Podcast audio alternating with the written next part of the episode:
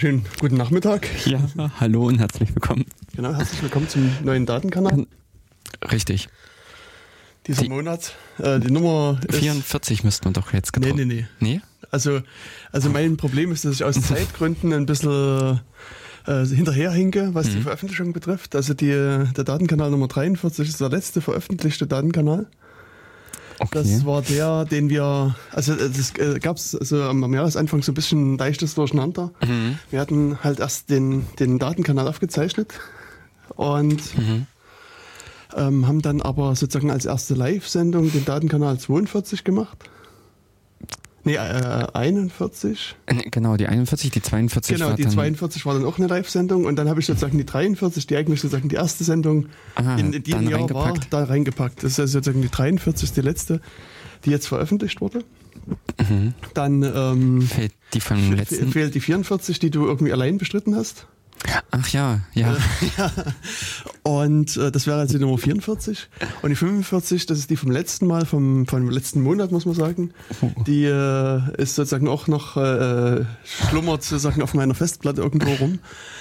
Ähm, das war die 45. Also, äh, wenn wir das jetzt korrekt gezählt haben, müsste das jetzt der Datenkanal Nummer 46 sein. Hm. 46. Sendung. Das heißt, wir hätten dieses Jahr schon exorbitant, also fast mehr Sendungen zusammenbekommen als Also letztes Jahr. ganzen letzten Jahr, ja, stimmt. Ja, das ist, Aber das ist ja äh, super. Genau, also Offenbar scheint der reguläre oder regelmäßige Sendeplatz wirklich positive Auswirkungen auf uns zu haben, auf die Sendung. Na gut, ich meine, wir haben auch, also gefühlt im letzten Jahr auch Mhm. regelmäßig, also bis zum Mai regelmäßig gesendet. Mhm. Und danach haben wir es nicht mehr geschafft, uns zusammenzufinden. Ja. Also das war halt sozusagen das, das Problem, Mhm. dass äh, diverse terminliche Probleme bei uns beiden. Dass immer wieder Kollisionen existieren. genau. Mhm. Mhm. Genau, aber jetzt haben wir es geschafft und So ist es. Jetzt kann es hier weitergehen. Ähm, wir knüpfen jetzt an das Thema der letzten Sendung Mhm. wieder an, denn da hat man ja auch schon, naja, wir sind leicht eingetaucht in die ganze Thematik, aber haben auch sehr schnell gemerkt, dass es einfach sehr breit geht. Also da kann man, genau. also wahrscheinlich wird heute auch nicht die letzte Sendung zu diesem Mhm. Thema sein. Ja, also je nachdem, wie, wie weit und tief wir kommen. Ähm, also kann man, ich glaube, zu TLS können wir wahrscheinlich einen eigenen Podcast machen. Ja. nee, aber Ähm. äh, was mir zwischendurch einfach äh, auch mit eingefallen ist, es lässt sich wunderbar an andere Themen anknüpfen. Wir hatten ja sowieso schon immer mal mit äh, Kryptographie und ähnliches Mhm, mit mhm. angedacht. Und äh, hier, ich sag mal, man kommt auch recht schnell mit den entsprechenden Schlagworten, also diese Verschlüsselungsalgorithmen. Oder wir hatten auch letztes Mal, glaube ich, schon einfach nur einen Fingerprint angesprochen. Ja, genau. Äh, da- Also wir haben es einfach als eine Zahlenfolge genannt, aber die purzelt ja auch nicht einfach so daher, sondern da steckt auch was dahinter. Eben ein gewisses Konzept, um ernsthaft einen Schlüssel oder ein Zertifikat identifizieren zu können, sicher identifizieren zu können und nicht in dem Sinne, äh, dass jeder Zweite das nachmachen kann. Und von der Seite her äh, könnten sich eigentlich um dieses Thema ringsherum verschiedene andere Sachen auch ergeben, so dass wir euch dann als Zuhörer mit erläutern können, ja, eben solche Sachen, äh, was ich letztens hatte, äh, El-Gamal oder ähm, elliptische Kurven, äh, was ist Defi-Hellman, denn äh, das ist das, was ich ja das letzte Mal auch schon so ein bisschen mit unter dem Schlagwort äh, Mitlauschen eingeworfen hatte dass man in dem Sinne bei dem Eröffnen der TLS-Verbindung es gut oder schlecht machen kann. Und wenn das halt schlecht gemacht ist, kann man mitlauschen. Es gibt aber andere Verfahren, äh, wo das eben auch unterbunden wird. Und all sowas könnten wir dann vielleicht auch ausdehnen. Da könnten wir vielleicht auch mal dieses übelst schlimme Programm hier, ähm, na, Wire, irgendwas, Wire Shark. Keine Ahnung, oder so ähnlich. gehört. Ja. Das muss ein Hackerprogramm sein. Ja, ich habe auch nochmal gehört, dass irgendeiner davon gelesen hatte, dass es sowas gibt, aber Hm. ich Ich selber. meine, wir müssen für uns vielleicht auch vorher mal belesen, was das ist und wie das geht. Und dann können wir was davon erzählen. Also der Kabelheit, der berüchtigte. Genau. Das ist also ein sehr mächtiges Programm. Also das, Mhm. äh, äh, und das ist gerade so für so Analysezwecke und, äh, kann man das echt gut gebrauchen. Ja. Und vor allen Dingen, also, also ich habe Wireshark mal kennengelernt, so als, da hieß es noch Ethereal. Ethereal, genau. Mhm, Also, genau. aber hier hat das nicht noch einen anderen Namen gehabt zwischendurch? Irgendwie Nee, ich. es, also es gibt noch T-Shark für die Konsole. ja, gut, das, aber, ja, aber das ist ja äh, quasi selber. Nee, eigentlich war damals bei Ethereal diese Geschichte mit dieser Firma. Also da war, äh, das war dann kommerziell und diese ganzen Plugins und so. Okay, ja, na gut, dann heißt es halt. Na, es äh, also gibt mal halt noch als Pendant TCP-Dump für die. Äh, Nee. nee. Hm. Aber auf jeden Fall ist es halt, also eben sehr, sehr gut, um mal in so eine Verbindung reinzugucken und, und das Debugging zu betreiben, was, was passiert da. Und, und das Coole ist aber, also ich kannte das halt so als, als äh, Analyseprogramm für Netzwerkverbindungen, also wo man dann halt von in jede Ebene Hm. äh, reingucken kann und, und, und nachlesen kann und so weiter. Und, und irgendwann ist mir dann mal aufgefallen, man kann auch äh, USB-Verbindungen äh, angucken Ja. und, und Mhm. sowas. Also das, das kann halt unglaublich viel Hm. äh, Nebensachen noch, die man vielleicht so, an die man gar nicht denkt. Mhm. Ähm, äh, das mit dem USB ist, ist erst später hinzugekommen. Ähm, und äh, aber weil du eben sagst, auch Analyse, das Interessante ist dann wirklich auch diese Analysefunktion, und das habe ich auch schon gemacht, dass man mal guckt, wie viele Fehler treten auf, wann treten Fehler auf. Also es gibt unter im Wireshark auch den Menüpunkt Statistik. Und da kann man so äh, angefangen von welche IP-Adresse verbindet sich mit welcher IP-Adresse oder eben auf TCP-Ebene, welcher Port kommuniziert mit welchem Port, dass man sich so äh, teilweise eben solche Sequenzdiagramme anzeigen lassen kann, aber auch grundlegend einfach nur die Auflistung, wie äh, sind die Kommunikationsflüsse, also ja. Aber eben, man kann auch weitergehend, eben, äh, das fällt einem auf, wenn man das Wireshark laufen lässt, da färben sich manchmal die Zeilen anders. Ja, Ähm, Wireshark hat schon so eine Analy- Analyse mit dabei. Was sind zum Beispiel doppelt übertragene Pakete? Was ist, äh, wo sind Verbindungsabbrüche? Also auf TCP-Ebene wäre das halt ein Reset. Und äh, das hebt äh, Wireshark schon farblich hervor, aber das kann man sich nämlich dann in dieser statistischen Analyse auch richtig schön, äh, ich sag mal, rausarbeiten lassen. Und da kann man zum Beispiel sehen, wenn die Pakete eine gewisse Größe bekommen, dann wird die Fe dann steigt einfach die Fehlerrate. Und dafür ist, also das ist Wireshark dann äh, also auch nochmal äh, wesentlich komplexer eingesetzt. Bei gewissen, ich sag mal, wer intensiv einfach mit Netzwerk zu tun hat, wird solche Fragen stellen. Der Standardanwendungsfall wird einfach öffnen sein und gucken, was funktioniert nicht beim Verbindungsaufbau oder was treibt Genau. mein blödes Programm. Follow TCP Stream. Ja, Also das nutze ich manchmal gerne, um, um so äh, also zu visualisieren, also in Anführungsstrichen visualisieren, was äh, so zum Beispiel bei HTML bietet sich das gut an. ja. Äh, also einfach mal zu zeigen, was, was geht an Paketen hin und her. Und da kann man halt äh, ein Paket aus diesem Netzwerkverkehr markieren. Und dann über das Menü gibt es halt so einen Menüpunkt, heißt Follow TCP Stream. Und dann baut der quasi das ganze HTML-Paket zusammen und, und zeigt dann halt den Header und den Body und, und äh, parst das auch. Also man kann das sozusagen sich das HTML an sich angucken, man kann die äh, HTTP-Header und so weiter angucken. Und das sieht man dann sozusagen auf einen Blick und das ist halt schon Hilfreich. Ja. Hm. Hm. Ähm, beziehungsweise eben wie bei HTTP-Verbindungen sieht man auch dann richtig, was in dieser Verbindung passiert. Ja. HTTP ist eigentlich nicht irgendwie äh, Anfrage und Ende, sondern da findet sogenanntes Pipelining statt. Also so ein Hintereinanderschalten. unter Umständen. Unter, ja, Also genau, das- das, ist dann auch wiederum das Interessante. Man sieht im Prinzip, dass dieselbe Verbindung halt äh, nacheinander genutzt wird, aber ein Browser macht auch mehrere Verbindungen auf. Also das ist dann äh, eben so eine Analyse des Verhaltens. Wir hatten nämlich zum Beispiel jetzt äh, praktisch äh, vor ein paar Wobei, Hm? also hier muss man schon wieder einschränkend sagen, also bis, das gilt quasi auch nur in der Form bis HTTP 1.1, hm, weil also 2.0 hm, macht das quasi, also das, die machen halt wirklich so, so ein, ich weiß gar nicht, wie der offizielle Begriff ist, aber quasi das Pipelining. Also wird halt so eine Verbindung offen gehalten und dann werden alle Daten hin und her geschickt. Ähm, ich, aber es heißt dort, glaube ich, nie Pipelining, sondern da ja, die werden vergessen. Also wahrscheinlich Multi-Connection oder irgendwas Mhm. äh, genannt haben. Aber ähm, äh, das, äh, denn äh, also im Rahmen des Pipelinings kannst du ja nur im Prinzip die Anfragen in Order, also so Ja, wie es genau. du hingeschickt hast, äh, muss sie auch zurückgeben.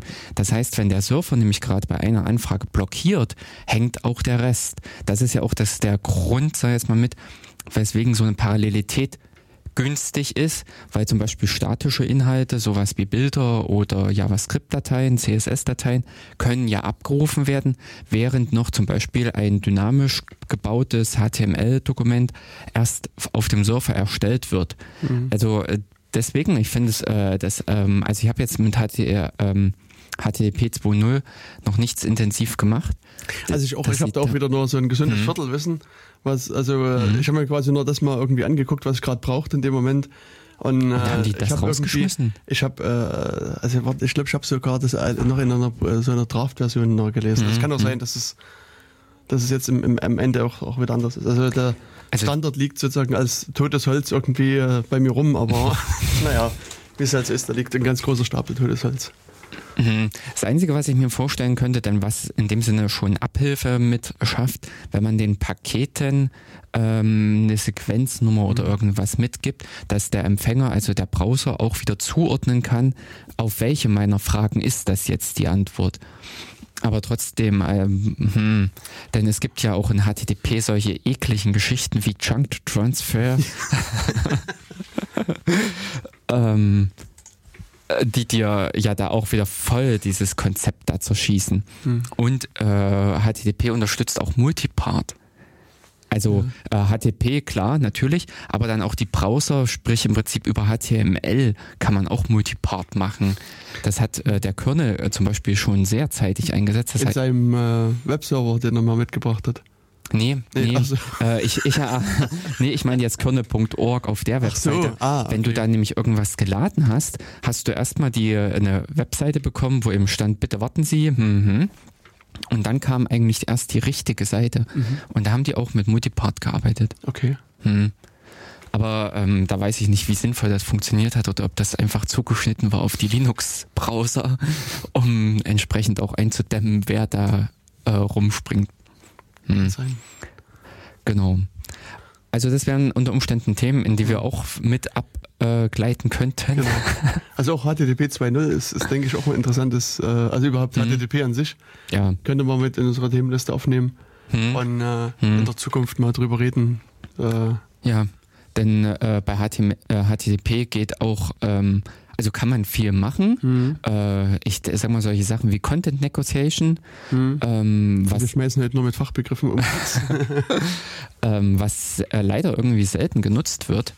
Ähm, aber im Grunde ist es mit, also ich sag mal, mit einer Funktionalität des Surfers, aber kann in dem Sinne auch in einer dynamischen äh, Seite eingebaut werden, dass der Browser in dem Sinne mitteilt, A, welche Sprache möchte er. Also das ist völlig unabhängig vom Inhalt, sondern das teilt er im HTTP-Head mit. Oder ähm, dass er zum Beispiel auch sagt, welche Formen der Antwort akzeptiert er. Also er möchte er in XML haben oder in HT, äh, HTML oder ein anderes Format wie JSON. LaTeX. Oder er möchte ein, La- genau, er möchte ein LaTeX-Dokument haben. Nee, interessant ist das zum Beispiel, oder wo es vielleicht noch eher zur Anwendung kommt, welche Bildformate er haben kann oder welche Bildformate unterstützt werden. Ob er in dem Sinne in GIF, in TIFF, in JPEG oder sowas haben möchte oder eben da äh, verarbeiten kann. Und was ich nämlich dann äh, beim Sprung von HTTP wiederum interessant finde, REST. Also die Art und Weise der Kommunikation, ähm, ich sag mal zur maschinellen Arbeit. Bei REST, äh, das ist halt einfach ähm, eine Programmierschnittstelle, mal platt gesagt, ähm, übers Internet, also ein, äh, bei anderen Stellen kennt man äh, RPC, den Road, äh, Remote Procedure Call mit, da steckt, das ist ein anderes Protokoll. Und äh, REST setzt einfach auf die Funktionalität vom HTTP auf. Und da wird nämlich dann eben dieses Content Negotiation, also das, wo der Browser oder der Client in dem Sinne im Head mitteilt, was er so alles kann und was er gerne haben möchte, wiederum sehr interessant. Und da kann man nämlich auch dann äh, sehr schön und frei arbeiten, sodass an der Stelle auch der ich sag mal, serverseitig okay ist, ist dann halt mehr Aufwand, aber dass zum Beispiel die Zugriffe äh, sehr ähm, flexibel einsetzbar sind. Denn äh, dadurch, dass REST, ich sag mal, auf HTTP basiert, ist mehr oder minder jeder Browser ein REST-Client. Hm. Und wenn REST ordentlich gemacht ist, dann kann ich mindestens so die Basisdaten, also so die GET, die äh, gib mir mal äh, Element so und so, ganz einfach über den Browser machen. Hm. Machst du damit was? Ja, also Okay. ähm, Klang auch so jetzt. hm, genau. Ich schwenke, ähm, also es gibt ja noch das Pendant Soap dazu. Hm. Ähm, ich persönlich, Simple, aber ich glaube, darüber haben wir schon mal gesprochen, über Simple und, und Unsimple. ähm, ja, Soap ist nicht mehr simpel, sondern weil äh, Soap wurde irgendwann mal gesagt, Soap heißt ist Soap. Soap. genau. Ähm, genau. Aber ich bin mittlerweile wahnsinnig Fan von REST mhm. Und ähm, mache jetzt auch äh, sehr viel damit. Also äh, in dem Sinne eine äh, recht größere Schnittstelle einfach damit aufbauen. Ja. Ich bin noch immer, also wenn du REST sagst, es passt in meinem Kopf immer Restructured Text, also so sowas wie Markdown oder was man auch sonst genau. kennt, also so eine mhm. Argumentenbeschreibungssprache. Mhm, genau. Und was weißt du, was, was REST ausgesprochen heißt? Okay, nee. Äh, spontan nicht. Ähm, äh, doch, das kommt von Restless oder Restful. Äh, restful irgendwas. Oder Rest kommt von Rest. Vielleicht haben sie sich auch von Soap abgeguckt. das war vielleicht einfach der Rest, der noch irgendwie übrig war. Ja, genau. Mit dem hat man sich dann. Reduzierte Syntaxtherapie klingt doch gut. Oh, nehmen wir doch die. Das ist eine Therapiemethode in der klinischen Linguistik bei Agrammatismus. Ach, uh, Representational State Transfer heißt das. Ah, boah. ja, okay, also ich habe jetzt nur mal schnell die mhm. Wikipedia angeklickt. Und ja. äh, da steht es halt in länglischer Form drin, was Rest ist. Aber wie gesagt, bei mir ist es in meinem Kopf, ist es halt wirklich immer noch, ich komme immer noch auf, Ja, genau, mhm. Dokumentenformat. Ähm, mhm. Genau ist halt so die Schwierigkeit bei äh, vierbuchstabigen Worten äh, keine Kollision zu produzieren. Ja. Genau, da sind wir schon wieder bei Hashes. Richtig. Denn, genau. Mhm. Mhm. Ja, eigentlich würde ich nämlich ansonsten gerne wieder überleiten auf das Thema. Das passt nämlich gerade der ja. Sprung. genau. Ähm, ja, letztes Mal haben wir uns ja so ein bisschen über äh, an sich PKI unterhalten, also Public mhm. Key Infrastruktur, wobei, also ich jetzt also gar nicht mehr weiß, ob wir das Wort, ja, so im Ansatz halt, ob mhm. wir das Wort in den Mund genommen haben. Also mhm. wir haben auf alle Fälle über Zertifikate gesprochen und wie man zu den Zertifikaten kommt und, und äh, dass da so eine Zertifizierungsstelle das, gibt. Genau. genau. Mhm. Und ähm, ja, also ich denke so, also so Hardcore PKI haben wir, glaube ich, nicht nee. gemacht. Mhm. Hm. Und ähm, genau, also das letzte Mal hatten wir ja in dem Sinne mit beleuchtet gehabt, wie fühlt sich SSL-TLS überhaupt mhm. an, was äh, sind die Begriffe, genau. waren an der Stelle halt auf diese Sache gekommen, dass der Chrome ähm, ja selbst so feste ähm, Fingerprints, also diese, die, äh, diese mitkommen. Hm, genau, was hast du gesagt? Pinning, das heißt genau. äh, Keypinning oder so. Keypinning. Hm. Und ich habe jetzt mal bei uns praktisch nachgeguckt. Hm. Es ist so, dass der, äh, also mindestens der Bitdefender hebelt das im Chrome aus. Okay. Hm. Ähm, also ich, auch wenn ich da auf www.google.com gegangen bin, hat Chrome da keinerweise irgendwas Schlimmes gemeldet, obwohl das Zertifikat für google.com ausgestellt war von der lokalen Instanz des Bitdefenders. Und ähm, ja, aber das ist halt die übliche Thematik, die man mit, äh, ja, mit dem Rechner hat.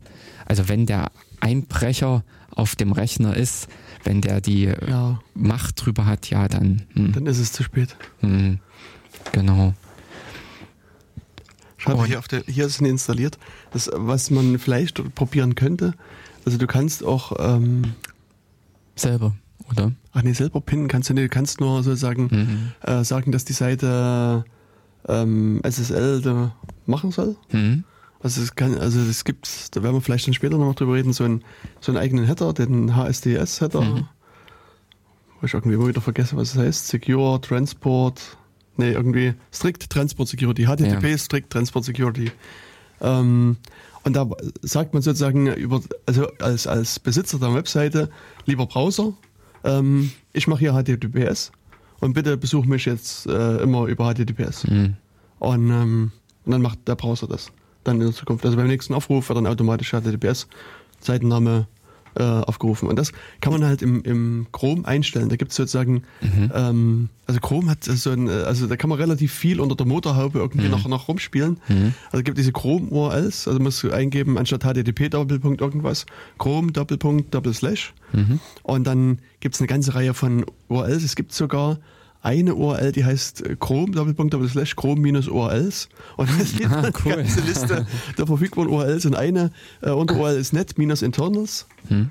Und, ähm, und das sieht man, also wenn man das öffnet, also zumindest in der Version, in der ich das letzte Mal geöffnet habe, einfach nur einen roten Balken mit so einem äh, Scrolldown-Fenster. und dort gibt's HSTS als Menü-Eintrag. Mhm. Und wenn, wenn man das anklickt, dann geht halt wieder eine neue Seite auf und dort kann man dann eben eingeben, hier bitte lade über, also das, die Domain, weiß ich, radiookoyet.de immer Mhm. über. Und das stellt man dann lokal in seinem äh, ähm, Chrome ein. Mhm. Und dann macht er das auch. Und dann man kann auch dann die Seiten wieder entfernen und so weiter. Also auch den Status abfragen, was eingestellt ist und so weiter. Mhm. Also das, das geht auch.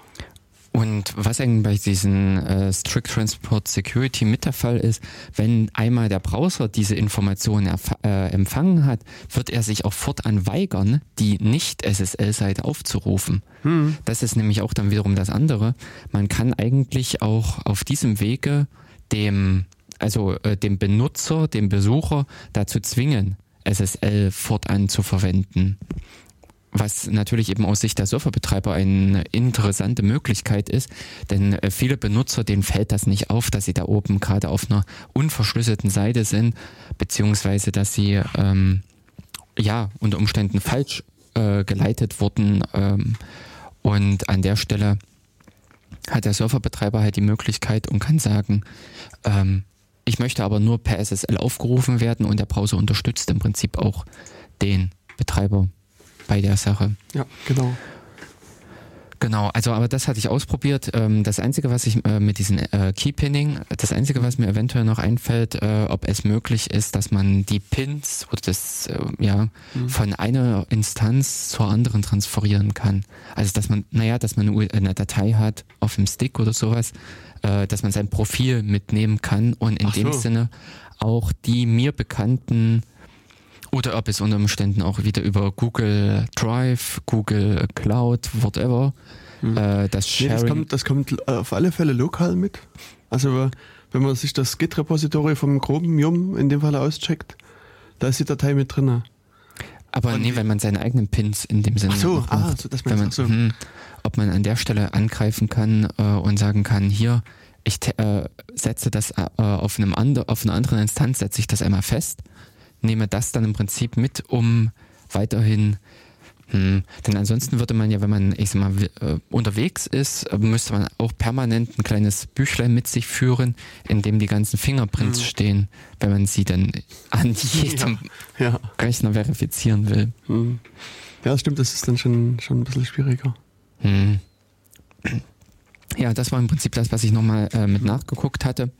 Denn im Grunde besteht halt die Möglichkeit, wenn ähm, über eine solche Zertifizierungsinstanz beliebige Zertifikate auszustellen. Hm. Sprich im Prinzip, wenn bei mir auf dem Rechner ein Programm läuft, was selbst solch eine Zertifizierungsinstanz generiert hat und dann auch äh, diese in den Browser eingebracht hat, dann kann es dann problemlos auch SSL-Verbindungen knacken und entsprechend die ähm, eigenen Zertifikate ausstellen, sodass es für den Benutzer beim Surfen auf den ersten Blick überhaupt nicht erkennbar ist und der Browser auch keine Warnung ausspucken wird. Genau. Und ich meine, solche Fälle hat man ja auch in der Vergangenheit mal erlebt. Ähm, also wir hatten beim letzten Mal über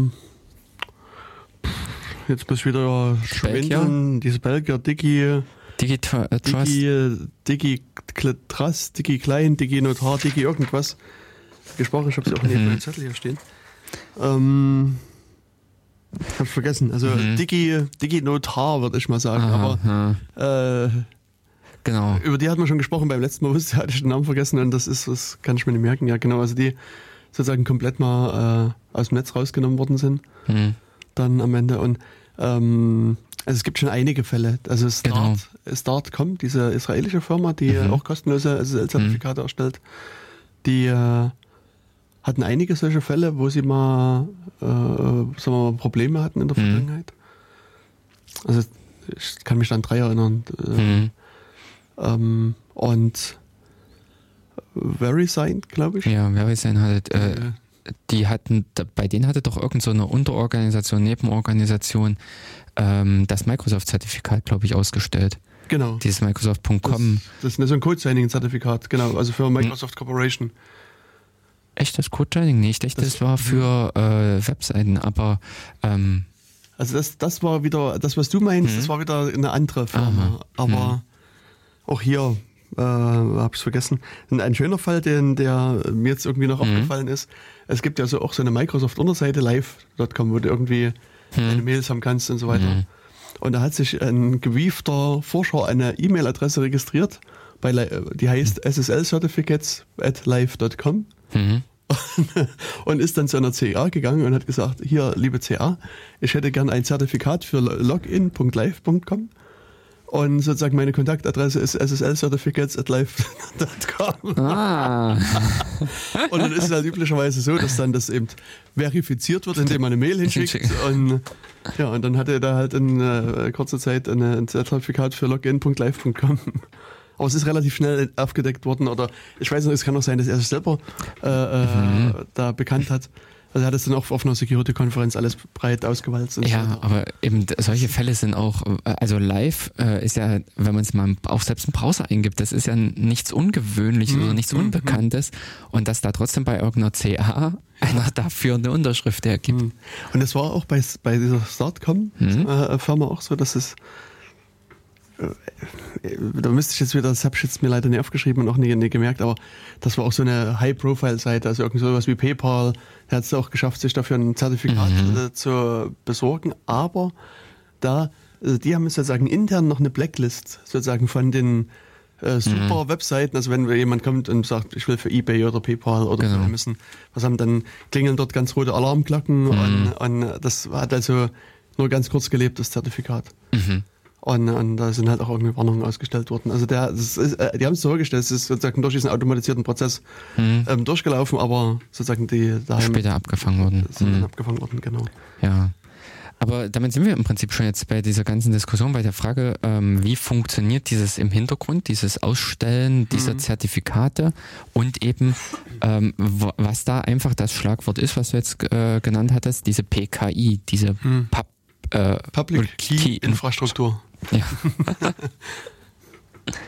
Und ähm, wie dieses ganze Zusammenspiel an der Stelle halt funktioniert, sprich im Prinzip, äh, ja, also es kann eigentlich jeder so eine PKI-Instanz aufmachen ähm, und kann dementsprechend, also wie ich es vorhin genannt hatte, auch ein lokales Programm kann ad hoc eine äh, generieren. Zum Beispiel, also äh, gibt es auch so ein, so ein äh, Beispiel, was mir jetzt in der Vorbereitung wieder Mhm. äh, untergekommen ist. Äh, Microsoft, äh, da kann man ja Terminal-Server sich äh, kaufen und installieren. Mhm. Und ähm, die Terminal-Server haben eine ganze Zeit lang äh, auch so ein CA-Zertifikat mitbekommen. Und das war aber so, dass die äh, das Recht hatten, selber wieder eine CA-Funktion einzunehmen. Das heißt sozusagen, die ganzen Terminal-Server durften selbst Zertifikate unterschreiben und ausstellen. Ähm, und das hat dann halt auch irgendwann mal ein finnischer Angreifer äh, für sich genutzt.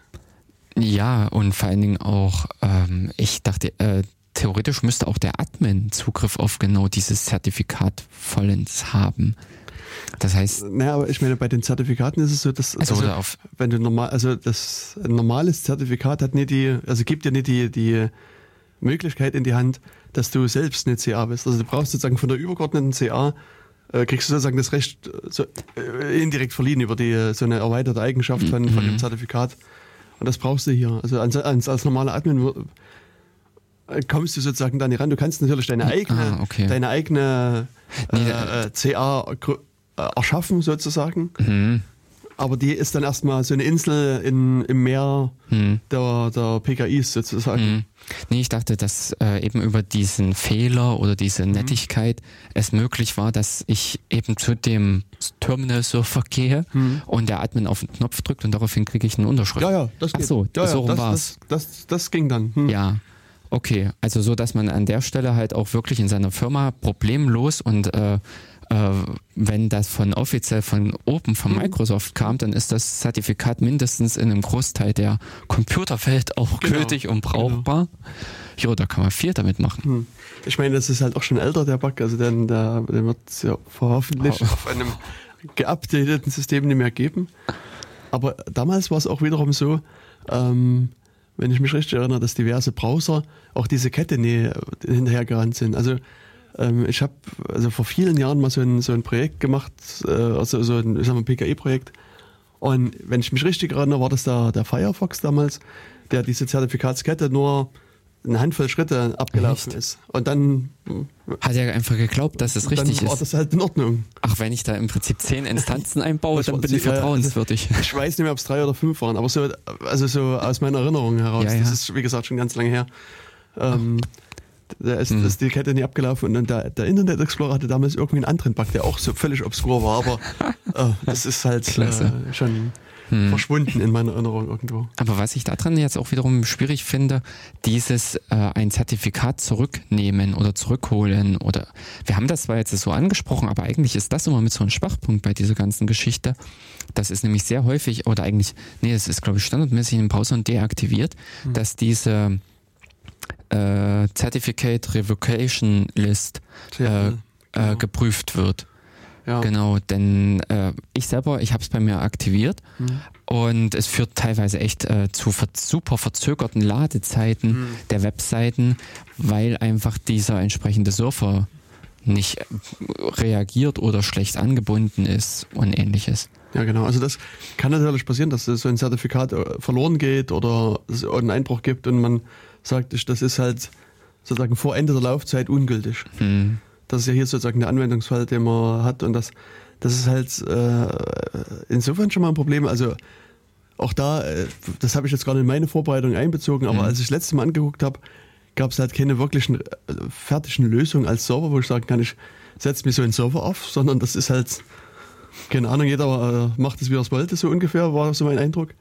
Echt? Nee, ich dachte, das war schon speziell. Ja, doch. Also spezifiziert ist es aber sozusagen eine fertige Softwarelösung, wo du sagen kannst, ich äh, apt-get install CRL Server oder sowas. Na, brauchst du nicht. Du brauchst, äh, machst apt-get install nginx und schmeißt deine ja, Datei. Ja, na, das Problem bei den CRLs ist aber, dass das dass, dass ja eine monoton wachsende Liste oder Datenstruktur ist. Das, Mhm. das, ist also, da eine Intelligenz drin? Äh, gib mir nur die äh, Widerrufe seit. Ich dachte, das war eine stinknormale Textdatei, die sich der Browser geholt hat. auf jeden Fall gibt es da Mhm. Performance-Probleme. Ah, cool. Und es, äh, das sozusagen, ähm, Wa- warum lachst du? Ähm, naja, weil das natürlich eben alle solche lustigen Dinge äh, oder Probleme sind, die genau äh, der, dem Einsatz entgegenstehen, was aber eigentlich gravierend ist. Denn äh, wenn einmal aus Versehen so ein Zertifikat ungewollterweise eben wie hier für Microsoft.com oder sowas in die Welt hinausgekommen ist, dann äh, kriegt man das nicht wieder äh, zurück. Ja. Also das ist diese CLR, die, CRL. äh, ja, CRL, die einzige Möglichkeit eigentlich, Ja? nee, Nee, es gibt noch das OCSP. Mhm. Online Certificate Status Protocol. ja, Was auch Aber- hier muss ich sagen, habe ich nur gesundes Nullwissen eigentlich. Aha. Also an, angeblich ist das irgendwie effizienter als CR, die, diese Abfrage von den CRLs. Aber Aha. wie gesagt, da, das ist auch so ein Thema, mit dem ich mich Hm. nie wirklich beschäftigt habe. Deswegen kann ich auch nur sagen, das gibt's. Hm. Und es soll angeblich äh, besser, effektiver als, Hm. als das Abfragen von den CRLs sein. Hm. Aber mehr kann ich dazu nicht sagen. Da, Hm. ähm, ja. Ja. Also und eben das andere Ding ist, äh, die Dinger müssen auch gepflegt werden. Hm. Wer nämlich sich, äh, also wer zu Hause äh, sich eine CA erstellt und ähm, der erstellt ganz selten die äh, CRL dazu, äh, beziehungsweise eben wie hier, wie ich vorhin gesagt habe, installiert einen Webbrowser oder entsprechende andere Verteilungsmöglichkeiten, um diese äh, CRL verfügbar zu machen. Hm. Also das ist in dem Sinne mit ein Schwachpunkt, wo eigentlich eben mehr Wert darauf liegen müsste, bevor das Zertifikat rausgeht. Das ist ja in, bes- Ja. Äh, in gewissem Rahmen auch mit der Großkritikpunkt bei den äh, ja bei diesen Organisationen, dass teilweise ähm, nicht ausreichend geprüft wird, wie eben vorhin auch Jens Beispiel äh, sagt, äh, also gezeigt hat, dass man sich bei live.com natürlich seine passende E-Mail-Adresse anlegt und ähm, ähm, ja, dann entsprechend dafür die SSL oder darüber die SSL-Zertifikate holt. Hm, genau. Mhm. Genau, aber jetzt im Prinzip so diese Also Frage. was Hm. man vielleicht, oh ja, was ist deine Frage? Äh, wa, was ist so eine äh, ähm, PKI, also Namen oder wo, wo steht die? Also, Na, wie wir es ja gerade schon besprochen haben, es kann im Zweifel in deinem Keller stehen oder auf deinem Raspberry Pi zu Hause irgendwo sein. Es kann aber auch irgendwie so eine Firma mit so einem Glastower sein, wo eine Milliarde Angestellte sitzen und äh, die Firmenchefs mit vergoldeten äh, BMWs durch die Gegend fahren. Also das ist, ha, das PKI kann erstmal alles sein. Also, oder, ich, Genau, oder vielleicht nee, missverstehe ich deine nee, Frage. nee, nee, das war auch äh, das, was ich jetzt äh, aufgreifen wollte. Hm. Also äh, bekannte, eben was wir genannt hatten, waren VeriSign. Genau, VeriSign ist so eine, so eine sehr bekannte Firma eigentlich. Mhm. Komodo, Hm. Ähm, dann hat man, ich glaube, beim letzten Mal auch schon die Deutsche Telekom angesprochen. Hm. Äh, die, Inklusive DFN. genau, die das DFN noch mit da hat. Ähm, Turk Trust. Mhm. Ähm, ja, Also, gibt also Vom Tafte. äh, Doktor, nee, wie heißen die? Namen vergessen. Mhm. Ja, äh, irgendwas mit D, nicht Doktor, sondern Mhm. Also für mich ist halt noch so eine bekannte Tafte hm, ähm, und Rapid SSL und natürlich äh, CA-Cert. Also das ist auch eine ähm, CA, also ähm, die im Prinzip so eine äh, PKI aufgebaut hat, so eine Zertifizierungs ähm, Authorization Authority. Oh, Authority, ja. Ähm, die dann die entsprechenden Unterschriften äh, vergeben darf. Und die, ja, ähm, die, genau, die aber im Prinzip ein anderes Konzept äh, fährt, die das mehr oder weniger auf einem Community-Basis versucht, dass mehr oder weniger ein Schlüssel dann vertraut wird, wenn mehrere Leute ihn bestätigt haben, dass man sich mit denen trifft. GoDaddy meinte ich. Ach Gott, ja, ja, oh, aber die sind doch auch ähm, äh, mit Problemen behaftet, das oder? ist halt eine große Firma wie VeriSign mit ihren Vor- und Nachteilen. Ja, okay, gut. Ähm, Ja, und ich meine, was man natürlich nicht vergessen darf, so als den äh, Newcomer schlechthin, ist Let's Encrypt. okay. Kennst du gar nicht? Nee. Da hast du mich jetzt. Ne? Also Let's Encrypt ist, ist ähm, sozusagen, ich würde sagen, der neue Star am, Mhm. am Himmel der CAs, also das neue Sternchen. Äh, der ist, also Let's Encrypt ist so, ich kann es gar nicht mehr ganz genau sagen, weil die haben ja auch so eine Alpha, Beta und Gamma-Phase gehabt. Ähm, ich glaube, die Beta-Phase hat irgendwie im November letzten Jahres begonnen und dann sind sie aber irgendwann jetzt wirklich live gegangen, also sind jetzt sozusagen im Live-Betrieb. Ähm, ist also auch eine, eine, erstmal eine kostenlose CA. Mhm.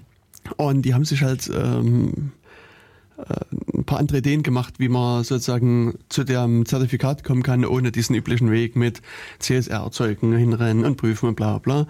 Und ähm, das läuft bei denen über so ein eigenes Protokoll, über das ECMI-Protokoll. Mhm. Und ähm, da kann man quasi mehr oder weniger automatisiert sich Zertifikate erzeugen lassen.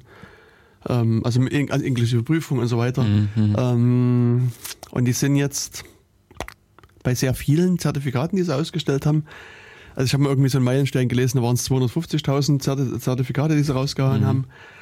Äh, vermutlich sind es jetzt schon 500.000 oder Mhm. vielleicht eine Million. Also das, Mhm. sind auf alle Fälle sehr viele äh, Zertifikate, ähm, die die machen und es ist halt auch kostenlos. Mhm. Und ja, das ist letztlich so, die haben, ein, wie gesagt, das Protokoll entwickelt, haben lange Zeit in, innerhalb der Community das Protokoll diskutiert, ob das äh, Schwachstellen oder keine Schwachstellen hat. Äh, haben jetzt einen Let's Encrypt Client, der auch in Debian ist, also im apt-get install Let's Encrypt kann man da machen. Und, ähm, und der, dieser Client macht dann quasi die ganzen Schritte. Und es, und, also entweder der, den man Mhm. sich runterlädt, wobei den, den man sich runterlädt, finde ich persönlich nicht so schön, weil äh, der will halt Root-Rechte haben äh, und installiert dann erstmal irgendwie nochmal diverse Pakete hinterher, also irgendwelche Python-Pakete und sonst was. Und ähm, zumindest in der damaligen Version, die ich Mhm. getestet habe, war es so, der, der, der guckt dann, ob ein Apache oder Nginx oder irgendwas installiert ist, hält den kurz an, startet auf Port 443 seine eigene Instanz, macht diesen äh, äh, Austausch Mhm. und dreht dann alles wieder rum und, und schreibt das Zertifikat sozusagen in die richtigen äh, Stellen rein. Und das hat dann auch einige, genau, einige haben so, oh, auch genauso gemacht wie Jörg gerade eben. Also das auf einem richtigen Server. Ja. Genau, also das ist halt sowas, was man eigentlich haben will. Und, und dadurch, dass aber alles offen ist, das ganze Protokoll ist offen und so weiter, gibt es jetzt, ich weiß nicht, ein Dutzend äh, Let's Encrypt Clients. Also es gibt so Let's Mhm. Encrypt no, äh, no sudo als, als Client, als Programm. Es gibt Let's Encrypt SH als Shell-Skript. Mhm. Ähm, und äh, dann gibt es eine Version in Go und in Python und in Schlag mich tot. Also äh, in, in ziemlich allen Programmiersprachen gibt es irgendwie so einen Let's Encrypt Client und man kann sich also den installieren, den man am liebsten hat. Und die einen sind ein bisschen haklicher zu benutzen, die anderen gehen halt einfach. Also äh, kann man halt machen, wie man es will. Und ähm, sind diese äh, Hauptzertifikate dann in den Browsern drinne? Die sind im Browser drin, ja. Ah. Also die, ähm, Wir haben die im Prinzip also die. die, die sind halt unterschrieben von, ich glaube, zwei CAs, die in den Browsern drin sind. ach so. Und dadurch ah, sind sind, die- die sozusagen auch ja. direkt im Browser Aha. drin. Hm. Ja, und äh, also bei denen ist es so, dass das ist, ich meine, ich weiß, ich habe mich noch gar nicht so weit damit beschäftigt, ob man das die, die Zeit, also die Gültigkeitszeit einstellen kann. Also das, Mhm. die, bei den Standardzertifikaten ist es einfach so, das sind 30 Tage gültig, äh, 16, ja, noch ein Versuch, 90 Tage gültig. ich wollte sagen drei Monate, aber ja, und, und nach drei Monaten muss man das halt erneuern und das, das äh, geht aber halt eben auch über den Client einfach über den Cronjob. Also man muss dem äh, Programm ein paar, paar Optionen mitgeben und äh, wenn sich halt die, die Liste an Domains nicht ändert, äh, macht man halt quasi über Cronjob einfach jeden, äh, also ich mache es alle zwei Monate, Mhm. mache ich einfach diese Zertifikatsrollover und, und dann ist alles gut. Mhm. Mhm. Und ähm, was haben die in dem, äh, also die haben mehr oder weniger nur dieses Kommunikationsprotokoll jetzt hinzuspezifiziert, Mhm, genau. Wie man verabredet, ich brauche ein neues Zertifikat oder ich brauche halt eine neue Unterschrift. Also wie man quasi ja, also am Anfang halt gewährleistet, dass einem die Domain wirklich gehört, wo der Webserver drauf läuft. Also gibt, da muss man irgendwie so eine Verzeichnis .wellknown anlegen und dann kommt halt so eine Art Zufallszahl rein und die Ah. fragt er dann später Mhm. auch wieder ab und guckt, ob das passt und so weiter Mhm. Also das, ähm, also über den Weg versucht man quasi diese Authentizität äh, sicherzustellen. Hm. Dass in dem Sinne keiner einfach so sagen kann, eben wie dieses Beispiel vorhin mit live.com wäre genau daran gescheitert, Genau. weil derjenige, der sich die E-Mail-Adresse angelegt hat oder anlegen konnte, der kann nicht beliebig Dateien auf dem Server ablegen. Genau. Also man kann ähm, hier äh, eine beliebige E-Mail-Adresse angeben. Also man muss Ah, jetzt nie. hm. Also die- ist nicht normalerweise ist es ja so, dass man irgendwie dann Security Ad oder Postmaster Ad oder Webmaster Ad irgend sowas angibt. Und hier, also ich habe das mal probiert, man kann halt also irgendeine E-Mail-Adresse angeben. Mhm. Und ähm, die E-Mail-Adresse wird aber eigentlich nur dazu genutzt, um dann kurz vor Ablauf der Fälligkeit eine Mail zu verschick- verschicken und zu sagen, hier, dein Zertifikat läuft bald ab. Mhm. Und für was anderes habe ich bisher noch keine Mails bekommen. Also ich Mhm. habe halt nur, also immer so kurz vor Ablauf kriege ich dann immer eine Mail und sagt, die sagt, hier, Zertifikat Mhm. läuft bald ab. Ich müsste mal probieren, das ist, fällt mir gerade so ein, mal eine E-Mail-Adresse anzugeben, die zwar in dem Moment gültig ist, aber die sonst dann nicht mehr funktioniert. Die, wo ich die, Dass du die mal bouncen lässt. genau, mal Mhm. gucken, was dann mit dem Zertifikat passiert. Mhm. Mhm. Das wäre halt jetzt nochmal interessant zu sehen. ob darauf reagiert wird Mhm, und genau. dass dann eventuell das Ausstellen des Zertifikats. Denn ähm, grundlegend für den HTTP-Verkehr ist ja die E-Mail-Adresse nicht notwendig. Genau. Man muss ja in dem Sinne nicht den Serverbetreiber erreichen oder Mhm. kennen.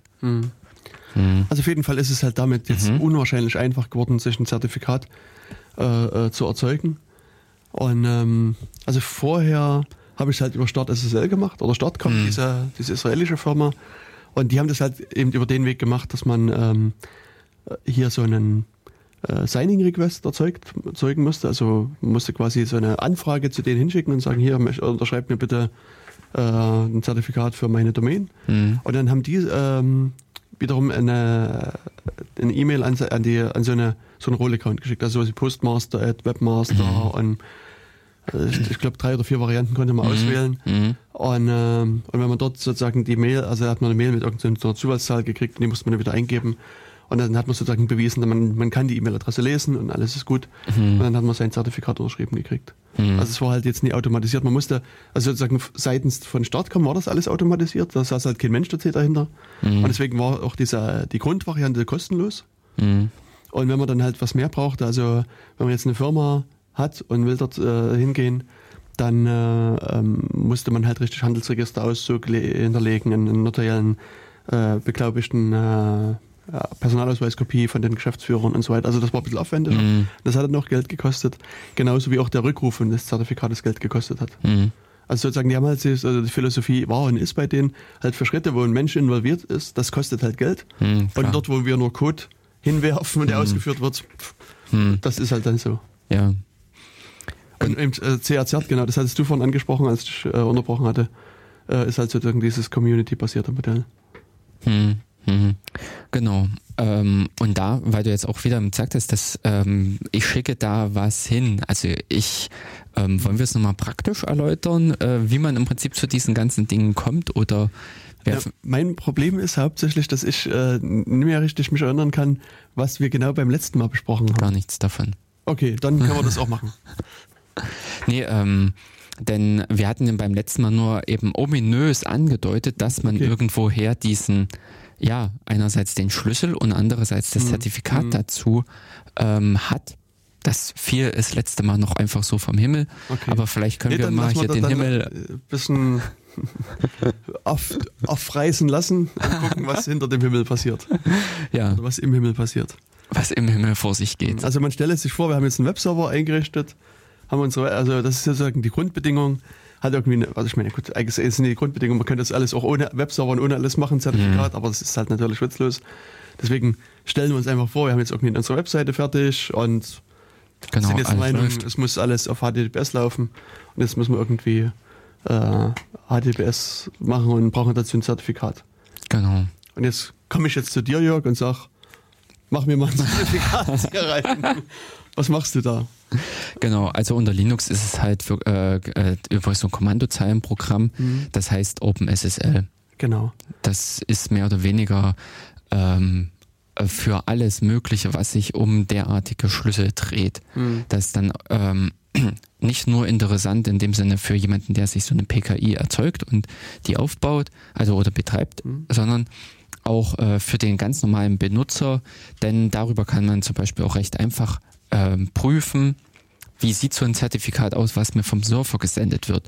Also es gibt da bei OpenSSL unter anderem diesen ähm, den Befehl, sage ich jetzt mal, S-Client, über den man sich recht leicht auf einen Surfer verbinden kann und wo diese ganzen SSL-relevanten oder TLS-relevanten Informationen ausgegeben werden. Inklusive dessen, dass man eigentlich auch über OpenSSL entsprechend tunneln kann. Also dass in dem Moment, wo OpenSSL die Verbindung zum Surfer aufbaut, habe ich dann auch den verschlüsselten Kommunikationskanal und kann innerhalb dessen, ich sag mal, über die äh, Standard-Ein- und Ausgabe mit dem Surfer kommunizieren. Das unter Umständen mit ein bisschen äh, Voodoo noch ringsherum und man hat eigentlich seine, ähm, ich sag mal, sein VPN oder seinen verschlüsselten Kanal für arme Leute. Genau. Also OpenSSL ist halt wirklich so ein, ein schönes Programm, mit dem man Ja, allen möglichen Unfug anstellen kann.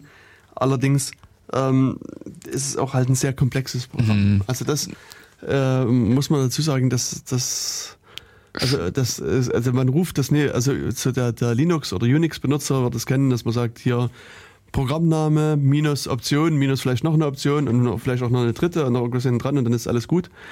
Und bei OpenSSL ähm, gliedert sich das eigentlich auf in so verschiedene Unterbefehle. Also man ruft OpenSSL und dann, was du sagst, S-Client zum Beispiel, um halt sich mit einer anderen Seite zu verbinden. Oder es gibt äh, RSA-UTL für RSA-Key-Operationen oder äh, RS, äh, OpenSSL äh, DSA für äh, ähm, ähm, Signaturalgorithmen Mhm. und Gen, äh, Generate Public Key, also Gen P Key für so Public Key Operationen und also noch tausend andere Sachen. aber äh, das, also da würde ich jetzt an der Stelle mal äh, wieder abschweifen. Okay, Äh, das ist in äh, letzten Jahren ist das eigentlich äh, immer mehr gang und gäbe geworden, dass man ja so einen Hauptbefehl hat. Wie bei Git. Genau. Da fehlen mir nämlich jetzt auch als erstes Also, wieder äh, aber ansonsten, was, was Git, gibt's denn außer? SVN.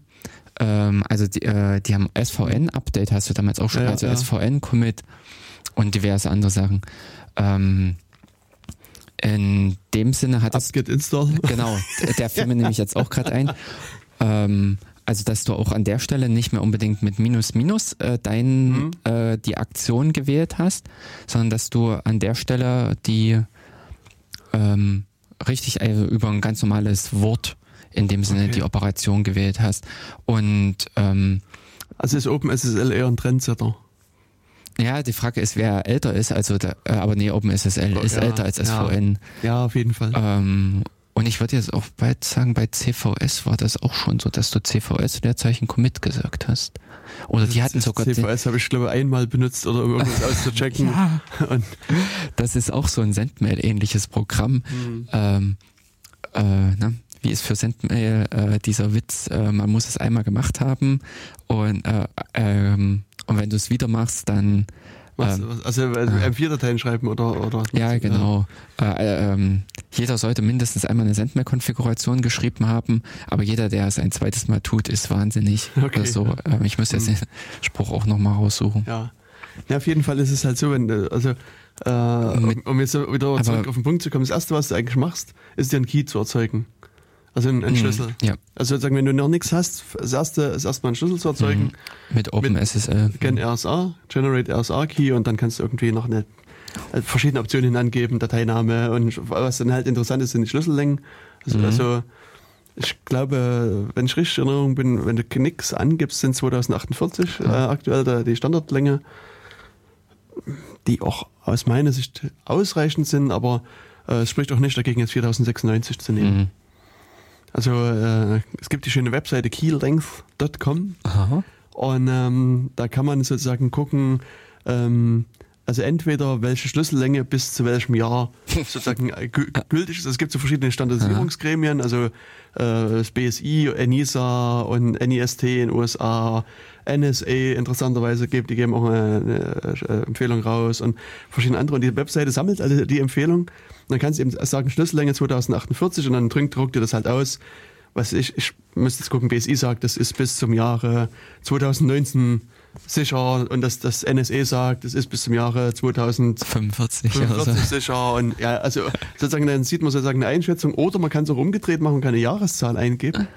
Und dann sagt er, wenn, also wenn du sozusagen einen Algorithmus brauchst, der bis zum Jahr 2030 ist, musst du eben bei RSA mindestens 3072 Bit nehmen oder sowas. Also Mhm. ähm, so in der äh, Form funktioniert das ungefähr.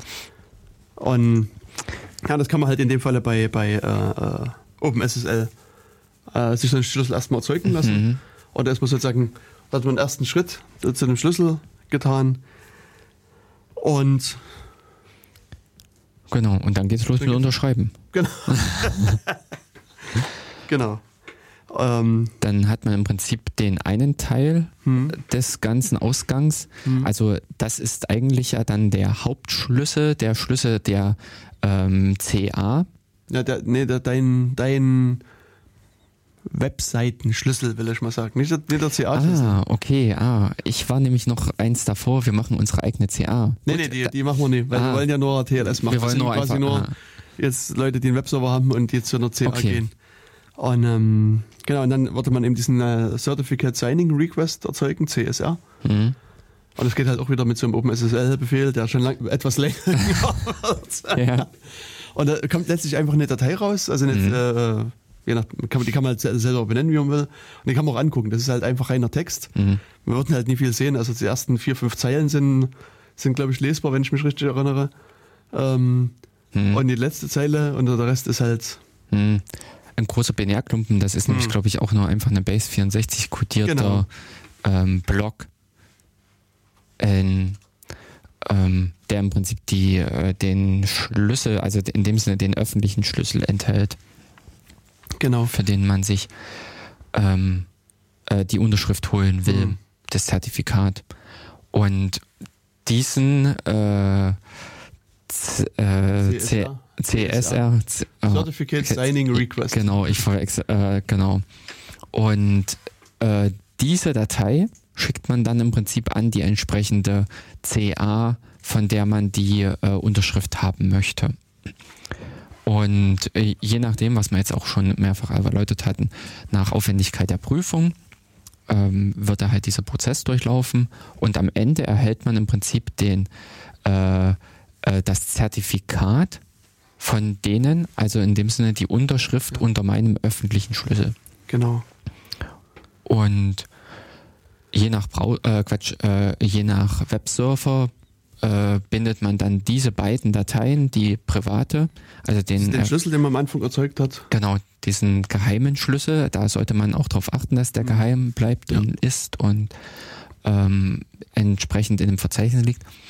Ähm, und die öffentliche, also die Unterschrift mhm. der CA bindet man in dem Surfer ein. Da gibt es aber zum Beispiel auch solche äh, Feinheiten. Einige CAs äh, oder keine CA unterschreibt mit ihrem Hauptschlüssel, ja, ja. ähm, sondern, äh, der in den Browsern verankert ist, sondern unterschreibt meist mit äh, einer ersten oder ganz und gar einer zweiten Unterinstanz. Hm.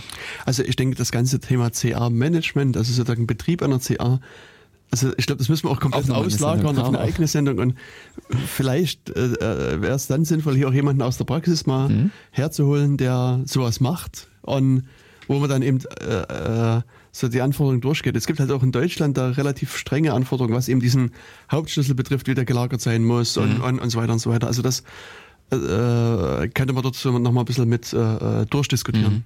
Also wenn sich anbietet? Hm. Ja, also ja. ich muss mal überlegen, wann und wo. Aha. Wird es in, in, der nächsten oder in den nächsten Sendungen sein, aber äh, ich nehme das mal mit auf meine To-Do-Liste und mhm. ja, mal gucken. Mhm. Aber äh, auf was ich im Prinzip mit den. Hm? Also nur noch einen Einschub. Ich hatte jetzt mal in der Zwischenzeit diese keylinks.com Seite aufgerufen mhm. und habe hier einfach 2048 mal eingegeben. Und ähm, zum Beispiel ist das, äh, das BSI äh, sagt, das ist also diese Schlüssellänge ist sicher bis zum Jahr 2015. Ach. Das ist sozusagen die Aussage vorbei. vom BSI. Das NIST, äh, das ist National Institute of Standards and Technologies in den mhm. USA, sozusagen so eine Standardisierungsbehörde. Die können sich nicht ganz genau festlegen, die sind äh, schwanken zwischen 2011 und 2030. Was? Ja, ja. Das ist ja eine super Breite. Genau. Und auch die ANSI, also ANSI, ist so eine französische Behörde, die sagen 2014 bis 20. Ähm, und es gibt noch so ein paar andere, also die ECRIP 2, das ist auch so eine europäische äh, Behörde, die sagen, das ist bis 2030 äh, in Ordnung und äh, andere sagen bis 2023. Also hier sieht man auch, das ist so ein bisschen äh, äh, recht breit, äh, die, die Spanne natürlich auch. Und dann, ähm, was man eben auch machen kann, ist hier ein Jahr einzugeben. Ich glaube, ich hatte vorhin 2030 gesagt, wenn ich sage, ich möchte jetzt einen, einen Algorithmus haben, der bis 2030 funktioniert. Ähm, dann variieren die Schlüssellängen von 1698 Bit bis zu 3072 Bit. Mhm. Und äh, äh, also hier in dem Fall sagt das BSI nichts mehr und die NSE sagt bei beiden nichts. Mhm. Also die äh, schweigt sich da aus. Ja, und jetzt sozusagen der Vergleich nochmal, wenn ich sage, ich will was bis 2017 gültiges haben, ähm, dann schwanken die Breiten zwischen 1300 Bit und 3072 Bit. Oh, okay. Ja, das ist, äh, denke ich mal, dem geschuldet, wie gut die entsprechenden Einrichtungen mittlerweile dabei sind, die Schlüsse zu knacken. Hm, ja, und auch was die Annahmen so sind. Also das ist halt ja. alles so eine, so eine annahmenbasierte Sache. Und äh, auf der anderen Seite, wenn ich jetzt 4096 mal hier eingebe, ähm, ist die, die Untergrenze 2017 die mhm. das BSI vorgibt, die ist allerdings für schon sehr komisch. Mhm. Sehr komisch halt. Also und das ist auch so. Ja, und, und die sind äh, sozusagen, äh, das hängt doch ein bisschen an der Seite ab äh, oder von, von den Angaben ab, weil, weil das BSI geht nicht von 4096 aus, sondern die betrachten hier 3072. Mhm. Ähm, insofern haut das nicht ganz hin. Also der, in dem Falle Lenstra ist der einzige, der sozusagen die Schlüssellänge äh, halbwegs im, im, Blick hat. Also die gehen halt von 4173 aus, äh, 37. Und die sagen dann, das ist bis 2051 erhaltbar. Äh, und es gibt noch eine Update, also eine, eine, eine aktualisierte Variante davon, die, die, gehen dann sogar von dem Jahr 2060 aus. Also ähm, und ich denke auch, also 4000, also selbst 2048 ist für mich gefühlt so weit weg, also so, mhm. brauchst du so viel Computing Power, mhm. dass dass ich mir auch nicht vorstellen kann, dass es in, in meinem, ich meine, gut, äh, 2051, na doch, das könnte ich theoretisch noch erleben. Also, äh, äh, sozusagen von der Standardlebensdauer ausgegangen, das, das, da könnte ich noch leben zu der mhm. Zeit. Aber es ist, ist, sozusagen schon kurz vor meinem errechneten Lebensende. Sodass sich das dann nicht mehr so sehr. Ja, ja. Also, aber gefühlt würde ich sagen, 2048 äh, also ich würde, das sollte ich nicht mehr Größe. erleben, dass das sozusagen von normalen Rechnern gebrochen wird, es sei denn, man geht hier von Annahme aus, dass es halt hier so ähm, ähm, Quantenkryptographie gibt. Und dann naja, gut, da hast du, glaube ich, eh ganz andere Probleme. Ja, mhm. genau. Ja. Das, ähm, wobei ich ja, an, ja von den technologischen Fortschritten, ähm, das, was wir ja auch schon mal an der Stelle mit den äh, Passwortverschlüsselungen äh, erläutert mhm. hatten, das Rechnen über die Grafikkarten, dass sich äh, unter Umständen technologische Möglichkeiten ja. auftun. Aber ich meine, also schon ein 1025-Bit-Schlüssel ist doppelt so schwer wie ein 1024-Bit-Schlüssel. Und mhm und ein 1026 Spitzschlüssel also. und, und, und, wenn du davon aus, also dann so weiterrechnest bis 2048, das ist eben keine Verdopplung des Aufwandes, sondern eine für, ich weiß gar nicht, eine für sehr Vielfachung. Also äh, und, und das ist ja Nee, äh, das schon, aber ähm, es kann sich im technologisch unter Umständen noch was ergeben. Ja, gut, das kann sein. Ja. Hm. Aber auf aber, jeden Fall, also genau. wenn er einen Schlüssel erzeugt und macht 4096, ähm, da gibt es ein paar Stimmen, die sagen, das, das spürt man in der Rechenzeit, also das dauert halt ein bisschen, natürlich die Erzeugung dauert ein bisschen länger. Ja, ich weiß es nicht, ob das so wirklich so viel länger dauert. Also wie gesagt, wenn, wenn ihr ein bisschen das Ohr an der Masse habt, ist auch momentan 2048 aus meiner Sicht völlig passabel. Mhm. Und das ist dann auch wirklich so schnell, dass man das nicht mehr spüren sollte. Mhm. Genau, und jetzt ja. haben wir den äh, Signing Request geschickt, habt den zurückgekriegt, unterschrieben. Und habt ihr dann eben das, was ich ja gesagt den müsst ihr dann an, an einer bestimmten Stelle im, in eurem Verzeichnis dann ablegen. Mhm. Äh, so standardmäßig zumindest. Und Konfiguration und dann, Genau, und dann muss man halt mhm. seinem Apache noch sagen, dass er jetzt bitte mal äh, SSL machen soll. Also mhm. das äh, man halt irgendwie so einen Eintrag machen und sagen, hier, dort genau. liegen meine Zertifikate, mhm. Reload oder Restart. Äh, Restart. Weil okay. er den Schlüssel lädt er nur beim Starten. Okay. Hm. Und dann kann man sozusagen diese Seite dann mit HTTPS Seitenname aufrufen. Hm. Auf was ich ah. vorhin nämlich noch hinweisen wollte, war dieses, äh, diese Intermediate-Zertifikate.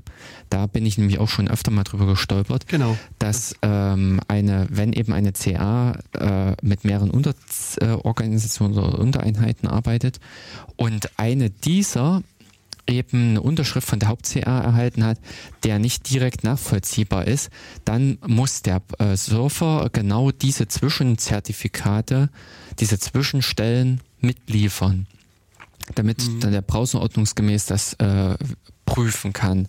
Und genau das muss man manchmal, also das ist nicht immer der Fall, sehr viele ähm, CAs arbeiten mit ihren Standard-Unterorganisationen äh, und all diese sind bekannt. Aber bei, manchmal funkt, äh, ist man auch gezwungen und muss eine entsprechende Zwischen-CA, eine Zwischeninstanz mit ausliefern beim, äh, bei der Anfrage des Zertifikats für die SSL-Verbindung. Und an der Stelle ist dann halt eine entsprechende Kommunika äh, Konfigurationszeile noch notwendig genau. um das mit anzugeben. Ja.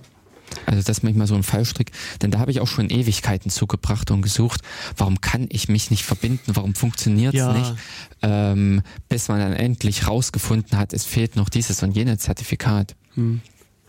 Genau, und ich habe vor kurzem erst ähm, einen Webserver aufgesetzt, kann ich gleich ein bisschen hm. Werbung machen, für meine, für meine zweite Radiosendung, hm. ah. die äh, äh Radio Insecurity heißt wo ich äh, mit jemand anderem so auch über Computerunsicherheit rede. das ist ja gut. Genau.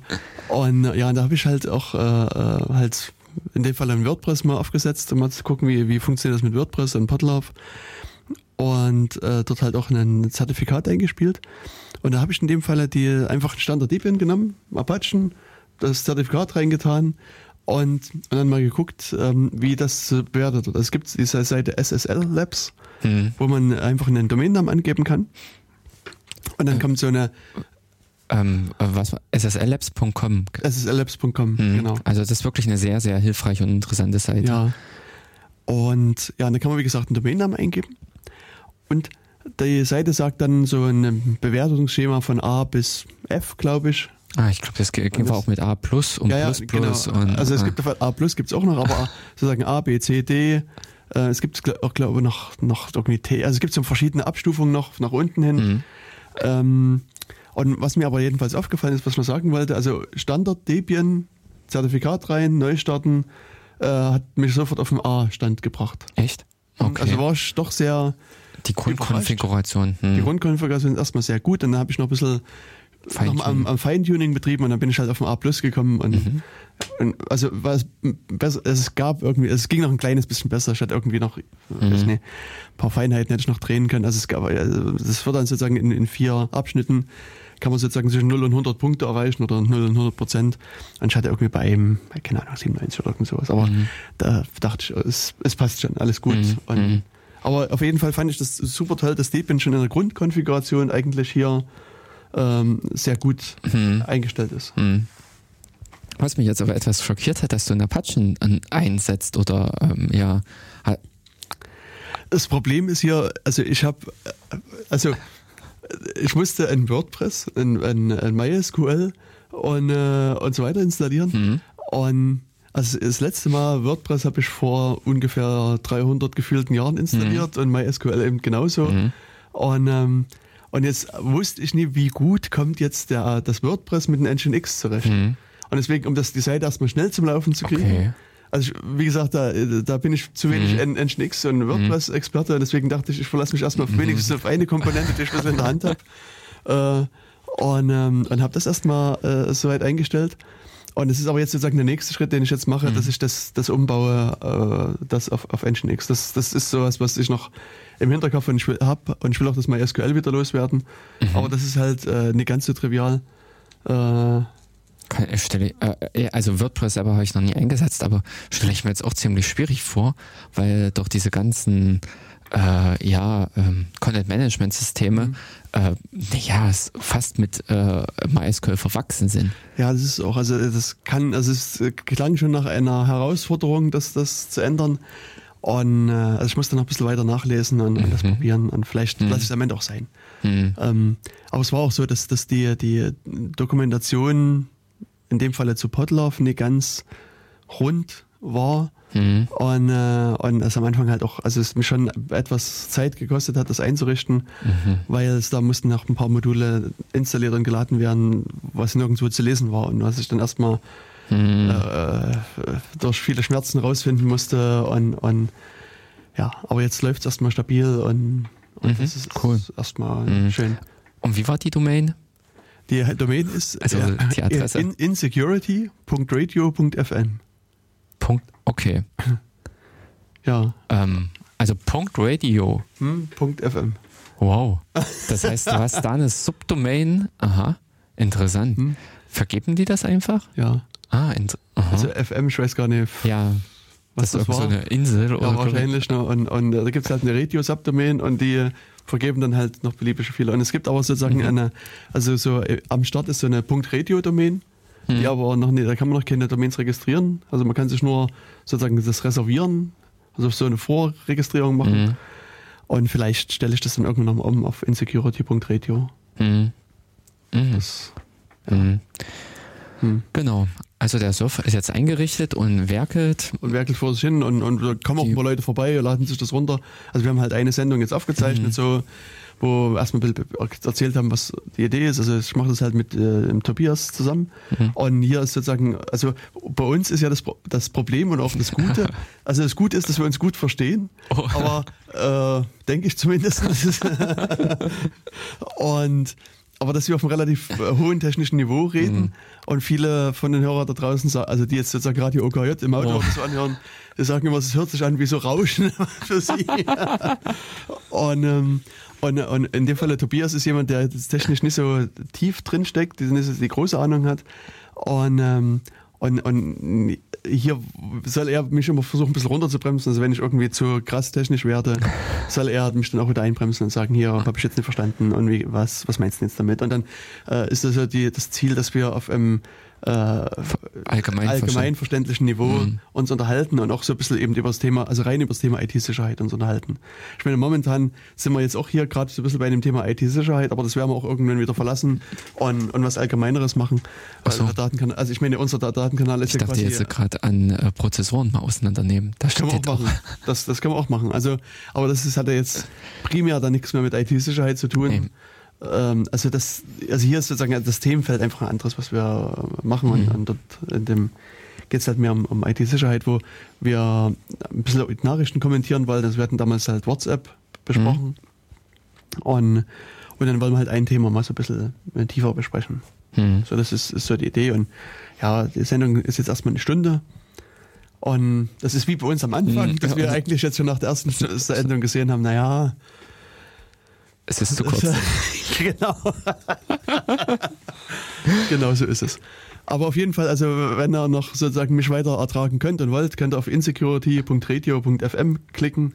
Mhm. Und äh, da gibt es also jetzt gerade eine Sendung und demnächst dann halt wieder eine neue Sendung. Es ist halt auch so in einem äh, äh, monatlichen Turnus äh, treffen wir uns wieder und zeichnen dann halt unsere Sendung auf. Und also in dem Falle keine Live-Sendung, mhm. sondern wir kommen halt immer einen Abend vorher her, zeichnen das auf und es wird am nächsten Tag ausgestrahlt. Also so quasi live. Mhm. Ja. Äh, genau, und genau, da, das wollte ich eigentlich nur sagen, da sind wir jetzt abgekommen davon, dass dort das, die Standard-Debian-Installation schon recht gut war. Mhm. Also da muss man äh, jetzt erstmal wenig noch noch dran rumdrehen. Also man kann mhm. da noch was dran rumdrehen. Aber äh, wo, woran wird gute oder schlechte SSL festgemacht? Ähm, na, das, das, hängt ein bisschen von verschiedenen Faktoren ab. Also diese SSL-Labs-Seite, die ähm, baut dann halt natürlich eine SSL-Verbindung auf zu dem, mhm. zum Hostname und guckt dann, was ist da für ein Zertifikat drin. Ist das Zertifikat, also ist diese Certificate Chain angegeben, was du gerade gesagt hast? Also hat man diese, diese Kette da vielleicht angegeben, wenn man sie eingeben muss? Mhm. Ist das Zertifikat, äh, was nützt das für einen, für bestimmte Algorithmen da drin? Also genau. es gibt das äh, SHA-1 und SHA-256 und MD5 und so weiter. Äh, macht da quasi eine Abstufung. Dann guckt es, wie lange ist das gültig, wie lang sind die Schlüssel, die verwendet werden. Also da wird schon mal das Zertifikat mhm. an sich ähm, angeguckt. Äh, und wenn das äh, im zweiten Schritt wird dann sozusagen eine, äh, die Verbindung angeguckt. Also was für Verschlüsselungsalgorithmen werden mir angeboten? Was äh, sind da welche dabei, die schon als gebrochen gelten, die irgendwie bekannte Schwächen haben? Welche, mit welchem Protokoll kann ich reden? Also es gibt ja, das hatten wir beim letzten Mal gesagt, SSL 2, SSL 3, TLS 1, 0, 1, 1, 1, 2. Und wenn da eben SSL 2 äh, zum Beispiel noch angeboten werden würde, ja, da wird man also wirklich Daumen ganz runter, glaube ich. Und auch bei SSL 3 kriegt man ziemlich einen Daumen runter. Mhm. Ähm, das, da, äh, also das Protokoll wird angeguckt, die, die, die, die Verschlüsselungsalgorithmen werden angeguckt. Ähm, dann, was ich hatte gerade noch was im Hinterkopf. Äh, also es werden auf alle Fälle, also ne, dann gibt es halt so verschiedene Angriffe gegen das, das Protokoll, also so Pudel und, und uh, Beast und mhm. Crime und Time und oh. äh, Heartbleed und Lockjam ja. und naja und mhm. so weiter und so fort. Und auch da werden sozusagen Tests gefahren, ob die Server dagegen verwundbar ist. Es wird geguckt, ob der Server äh, die einzige Domain auf diesem Server ist, äh, ob die, also ob der Domain-Name die einzige Domain ist. Und man mhm. kann ja auch 10 oder 100 oder 1000 Domains auf so einem äh, Rechner hosten.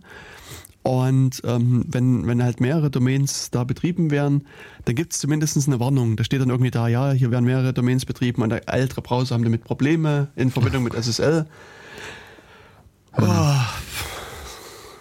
Achso, und dann wird geguckt, ob man die, ähm, äh, das, also am Anfang bei einer Verbindungsaufnahme sagt halt der Client, ich will mit dir TLS 1.2 reden. Und dann kann halt der Server sagen, oh, ich will aber nur TLS 1.0 reden. Also man kann sozusagen so Downgrade machen und, mhm. dann kann man auch Downgrade-Attacken drüber fahren. Und da wird halt geguckt, ob der Server das unterstützt, ob der Server Kompression, also hier, ähm, na, Compression, wie heißt denn das im Deutschen?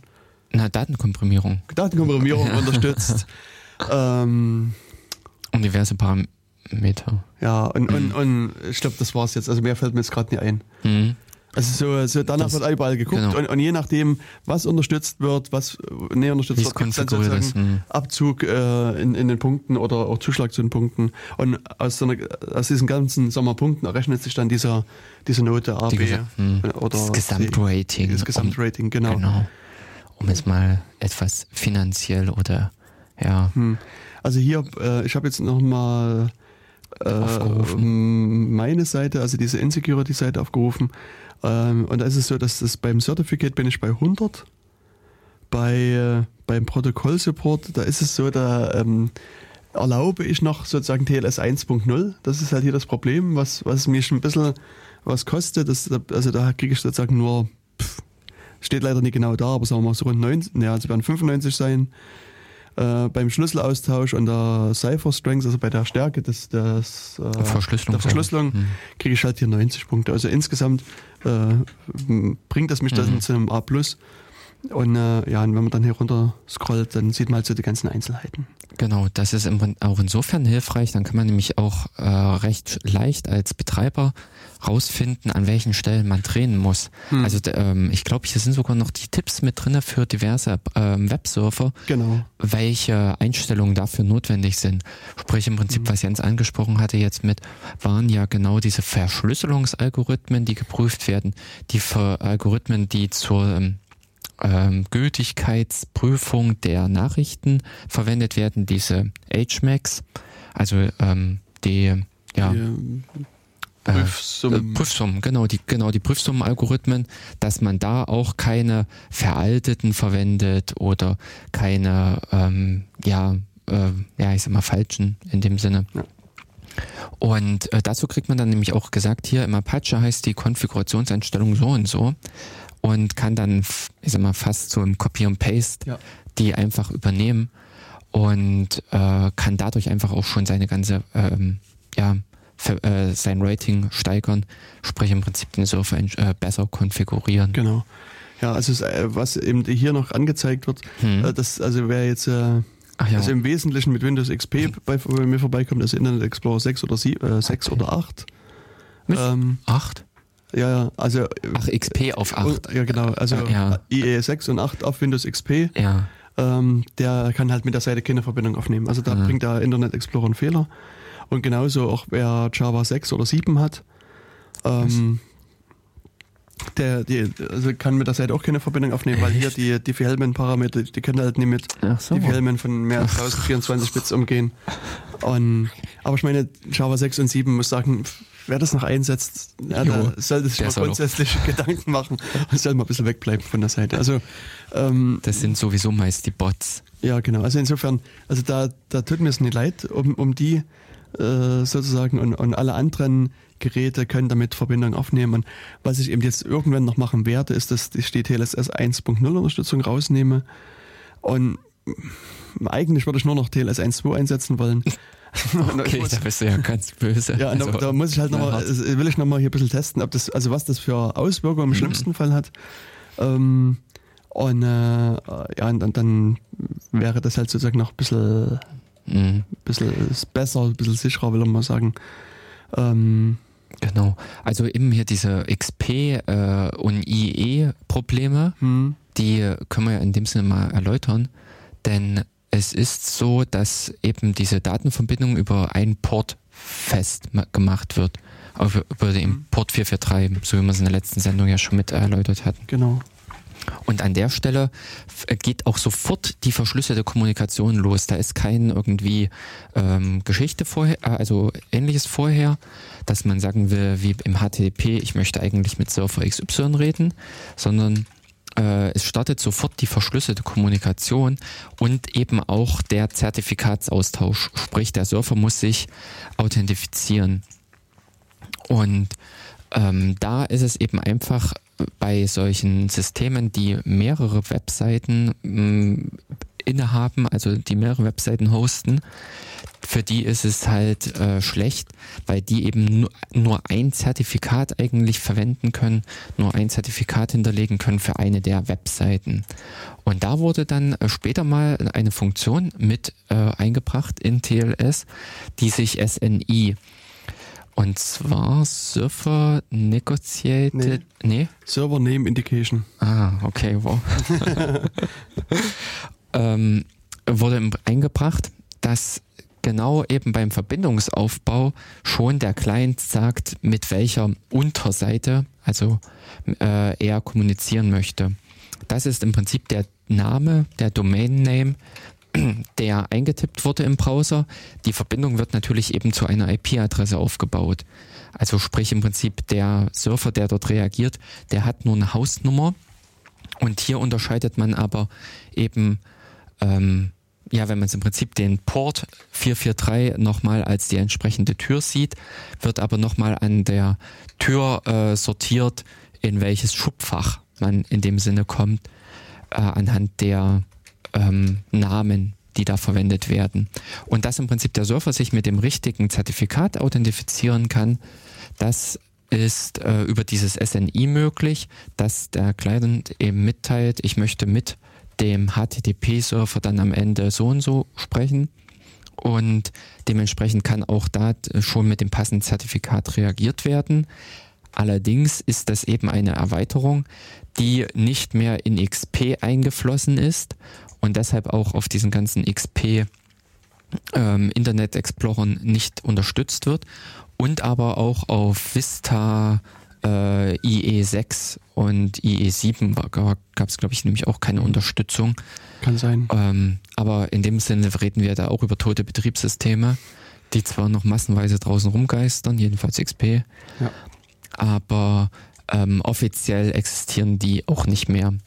Und aus dem Grunde ähm, ist eigentlich SNI heutzutage wirklich mit als ein Standard anzusehen dass man da auch problemlos an einer, hinter einer IP-Adresse mehrere SSL-verschlüsselte Seiten betreiben kann, um äh, diese dann eben entsprechend auch zuordnen zu können, die Anfragen. Das ist so die Idee hinter SNI und weswegen SNI auch eine ganze Zeit lang immer Probleme bereitet hat und nicht verwendet werden konnte und so weiter. Genau. Also ich habe jetzt nur so mal nebenbei äh, verschiedene Seiten nochmal bei der SSL-Lab-Seite aufgemacht. Äh, bin jetzt gerade bei äh, mojesidlo.sk, was auch immer das ist. Also die hatten ein Rating von F in dem Falle. Und das äh, hier in dem Falle geht es um die, die Key Exchange, also den Schlüsselaustausch. Krass. Äh, nee, der, man, ähm, äh, wenn man die restliche Statistik, das Zertifikat ist bei 100 Prozent, mhm. ähm, der Protokollsupport, äh, also es ist wirklich hier gerade mal, dass dieser Key Exchange äh, für dieses sehr, sehr schlechte Rating sorgt. Genau. Also in dem Falle ähm, mhm. ist es halt so, dass der äh, so diese schwachen Diffie-Hellman-Parameter hat. Also das, da äh, müsste man halt irgendwie später nochmal genau äh, erzählen, was das ist und dass er auch ähm, RC4 als, als ähm, Algorithmus quasi unterstützt. Und ich denke, das ist halt, das zieht den halt in dem, dem Falle halt mhm. äh, runter. Richtig, also äh, ja, und hier man sieht bei den Protokoll-Details, ähm, der, der Schlüssel, derselbe Schlüssel ist halt sozusagen bei einer anderen IP-Adresse auch gefunden worden, den er hier verwendet. Also ah. ähm, das. Ach, das wusste ich gar nicht, dass die auch das analysieren. Aber in ja. dem Sinne haben die ja ein großes äh, Verzeichnis der genau. verfügbaren Schlüssel. Hm. Und, und das, das macht quasi hier sozusagen dann äh, diese, diese Probleme. Die Bewertung so kaputt. Hm. Und auf der anderen Seite hier das, das Intranet von der Max-Weber-Schule. Hoch. also hier gibt es so eine äh, intranet.maxweberschule.de äh, hier ist es so, dass der Server sogar SSL 2 unterstützt, was also lange, lange schon gebrochen und ist und tot ist. Und das ist halt wirklich unsicher. Und da, da ist der Seite auch komplett egal, wie, wie gut der Rest ist. Ja. Eine Unterstützung von SSL, SSL 2 geht gar nicht. Und SSL 3 wird halt auch unterstützt, was auch gleich gegen diesen Pudelangriff äh, verwundbar ist. Also äh, hat sozusagen auch eine NF gekriegt. Ähm, wer, wer von euch gerne Fernsehen guckt, es gibt ja hier dieses äh, CSI Miami. Mhm wo die Miami Date Police äh, ihre Ermittlungen aufnimmt. Und äh, da gibt es halt eine Webseite, die heißt secure.miamidate.gov und, äh, und die hat ein Rating von C in dem Falle. Mhm. Ähm, und da geht es hier um die, die, Unterstützung von Protokollen. Und äh, in dem Falle wurde dieser Grad runtergestuft, weil es eben kein TLS 1.2 unterstützt. Und, äh, sondern nur sozusagen ältere äh, TLS-Protokolle. Ähm, das heißt, in dem Falle kann man mit der Seite halt nur mit TLS 1.0 Verbindung aufnehmen und mit nichts anderem. Und das äh, äh, ist nicht mehr zeitgemäß. Ist einfach genau nicht hm. zeitgemäß. Ähm, also deswegen hat sie ein C-Rating gekriegt und hier. Oh, was ist denn das? das ja Na, in, in, dem Falle hier, das ist äh, äh, ung.edu, also es wird irgendeine eine, äh, eine Uni sein. Also dev-sccm.ibcm.ung.edu. Mhm. Äh, bei der ist es einfach so, dass die kein ordentliches Zertifikat haben. Also da ist irgend so ein, vom, so wie es aussieht, so ein handgeklöppeltes Zertifikat, was, mhm. was rausgegeben worden ist. Und deswegen, das, das T sagt auch erstmal, äh, dass, dass es hier quasi kein, kein äh, Vertrauen gibt, also kein Trust. Das mhm. T steht für Trust. Und es steht auch sozusagen unten drunter, wenn man das ignoriert, also wenn man es annehmen würde, dass ein ordentliches Zertifikat da wäre, würde es ein, ein B-Rating entsprechend haben. Mhm. Mhm. Also das, äh, das ist sozusagen hier das Problem. Also äh, man sieht halt recht gut sozusagen, wo die Probleme bei den verschiedenen Seiten liegen und ähm, ja, also das ist, ist wirklich diese SSL Labs Seite ist, ist mhm. Weißt du, wer der Betreiber ist oder was dahinter ist? Steht hier ganz groß links in der Ecke. Die Firma Qualis. Äh, okay. ähm, also ja, was, was genau Qualis jetzt macht, weiß ich auch nicht. Also Qualcomm hätte mir jetzt was gesagt. Ja, ne, das ist was anderes. Also Qualis ja, ist, ist ja, okay. Was um, Aber die beschäftigen sich offensichtlich intensiver. Hm, genau. Mhm. Und der, also hier muss man eben Ivan Ristic erwähnen, der äh, sich quasi darum kümmert. Das mhm. ist, also zumindest was ich beobachte, ist, hat er das, das Ganze entwickelt. Mhm. Und ähm, der hat auch mal ein sehr empfehlenswertes Buch geschrieben, Bulletproof SSL and TLS Connections. Keine Ahnung, also Bulletproof TLS und SSL heißt es auf jeden Fall im Titel. Und der ähm, erklärt quasi TLS und SSL von hinten bis vorne. Mhm, mhm, also wirklich bis ins kleinste Detail. Und erklärt halt auch, wie man den Apache einrichtet und wie man äh, den Nginx einrichtet mhm. und wie man Schlüssel erzeugt und so weiter und so weiter. Ähm, und bei der Gelegenheit kann ich nur empfehlen, es gibt auch die Seite bettercrypto.org. Mhm die also sehr umfassendes Handbuch geschrieben haben und dort quasi kopierfertige Schnipsel mit anbieten, wo man eben seinen Webserver da einstellen kann, seinen Mail-Server, seinen was auch immer Server und äh, die auch das, das laufend aktualisieren, die da immer wieder an diesem Buch mitarbeiten und, und äh, Verbesserungen mit reinbringen. Mhm. Denn es gibt ja da ständig irgendwelche Entwicklungen, inklusive ja. im Prinzip, dass auf Angriffe reagiert mhm. wird und da entsprechend nachgebessert wird. Aber das, was du jetzt eben auch wieder mit erwähnt hattet, SSL ist nicht nur das HTTPS. Also genau. SSL dreht sich genauso im Rahmen von einer ähm, E-Mail-Server-Kommunikation untereinander. Ähm, da ist es aber etwas anders aufgebaut. Da äh, wurde mal früher ein anderer Port verwendet. Fällt mir gerade ein. Ich überlege nämlich gerade, es gab für äh, äh verschlüsselte SMTPS gab es genau. auch einen Port. Also gefühlt würde ich sagen 465, aber ich kann mich da auch, auch vertun. Hm, ich bin ja jetzt gerade völlig. Hm, also beim Port, äh, Portraten bin ich auch mittlerweile ganz schlecht geworden. Müssen wir vielleicht mal als, als Sendung einbauen hier. Heiteres Portraten. Genau. Für 25. Äh, genau, 400, also sozusagen jetzt äh, 425. Äh, 465 sagt, äh, sagt hier der äh, Google. Ich habe einfach mal Port SMTPS eingegeben mhm. und da lacht mich hier 465 an, deswegen Aha. Google ja. hat immer recht und das ist die einzige Zahl, die ich jetzt auf der Seite sehe. Mhm. Also muss das 465 sein. Aha. Und ähm, das ist aber eigentlich nicht mehr Stand der Praxis. Nee. Also äh, das war mal eine Zeit lang, dass man auch diesen äh, Port mit eingerichtet hat mhm. bei den Mailsurfern. Verwendet wird aber eigentlich äh, innerhalb des SMTP-Protokolls so eine, naja, so eine Anweisung, sag ich jetzt mal. Genau, Befehl. Die, mh, der die Verbindung in eine verschlüsselte Verbindung wandelt. Genau. Wie heißt der? Statt TLS. Nee. Was? Oder? Ach nee, doch, hast recht. Äh, bei, ja. bei SMTP Was? ist es statt ja, TLS. Äh, du, nee, ich war jetzt falsch. Ich war. Äh, bei einem HTTP. HTTP hat auch die Möglichkeit, ja. du kannst über eine Option, mhm. äh, über eine Option-Anweisung kannst du auch innerhalb einer HTTP-Verbindung die Verschlüsselung aktivieren. Ja. Aber ähm, das unterstützt, glaube ich, der Apache und sonst keiner. Mhm. Und äh, aktiviert ist das bei fünf Surfern weltweit oder sowas. Ja. Also. Hm. also es gab bei, bei Mail-Servern mal so das Problem, dass, äh, dass dieser, dieser Befehl statt TLS, also da gab es quasi sozusagen irgendwelche Überwachungsproxys und die haben diesen Befehl wie rausgefixt. Hm, genau. Und das fand ich auch sehr gemein. ähm, ja, aber dafür war Cisco, glaube ich, eine Zeit lang äh, bekannt, weil die in ihren ähm, Deep Inspection Dingsbums. Deep Packet Inspection? Ja, ich überlege gerade, wie deren Produkt da heißt, aber ähm, hm. Äh, die, weil die das halt nicht unterstützt haben oder um genau dagegen anzukommen, dass die Verschlüsselung, äh, äh, Quatsch, dass die Verbindung verschlüsselt weitergeht, haben die genau diesen, äh, diese, den Teil aus der Antwort entfernt ja. oder im Prinzip äh, zerstört.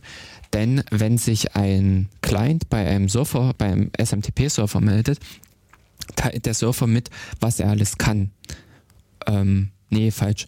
Äh, das teilt er nur mit, wenn er sich mit einem E-Helo Genau, meldet. Elo, also E-H-L-E-O. Ja, e, nee. E-H-L-O. Genau, wenn der Client sagt Hello, Hm. dann ist es ein ziemlich alter Client oder einer, der manuell arbeitet. Ähm, das war, äh, also Hello ist der, Ne, Hel- äh, also das E-Hello-Kommando ist als Extended SMTP irgendwie mal Mhm. spezifiziert worden. Und Halo ist quasi das alte, äh, der alte SMTP. mh, RFC. genau. Ähm, aber also man kann eigentlich beides verwenden. Also es ist jetzt Ja, nicht ja, so, das, äh, Genau. Aber nee, äh, also wenn du Halo sagst, dann kommst du an Start TLS und Co. nicht ran. Dann schalten die Surfer eigentlich auch in einen, äh, na, habe ich noch nie probiert. weil das sie dir, äh, na, sie äh, haben ja auch in dem Sinne nicht die Möglichkeit, das zu Mhm, announcen, mhm. ähm, was sie unterstützen. Das ist eben erst mit dem Elo Okay.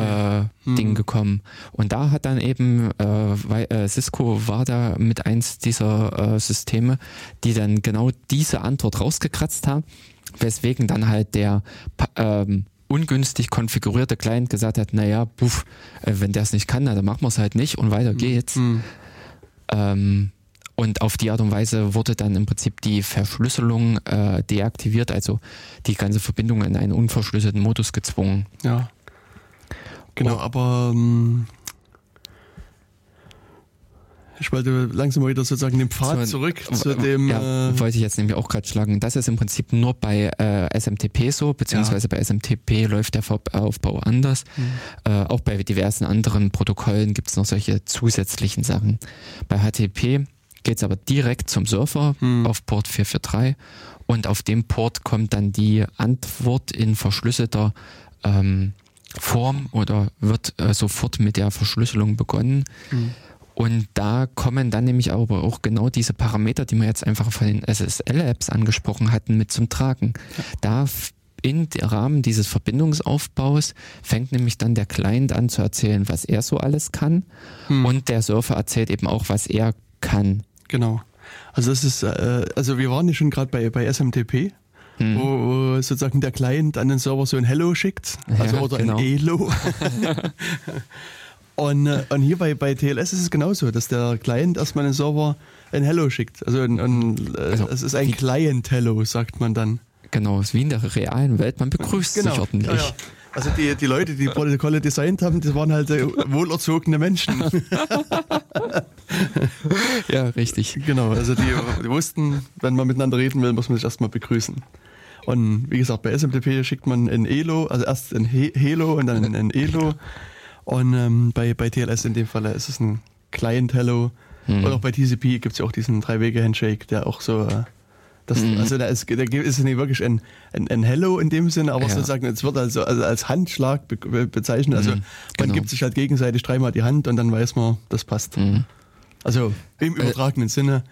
Ja, wobei aber eben diese TLS-Verbindungsaufbau, äh, da erzählt man noch mehr. Ja, genau. Das ist, was bei TCP mittlerweile, glaube ich, mit drinne ist. Über irgendwelche komischen Option Flex kann ich. Aber Das, andere äh, Geschichte. Genau, das ist ein Thema für, äh, für andere Sendungen wa- wahrscheinlich. Ähm, Das ist schon so zwei Stunden Limit, müssen wir das dann immer aufteilen auf mehrere Sendungen.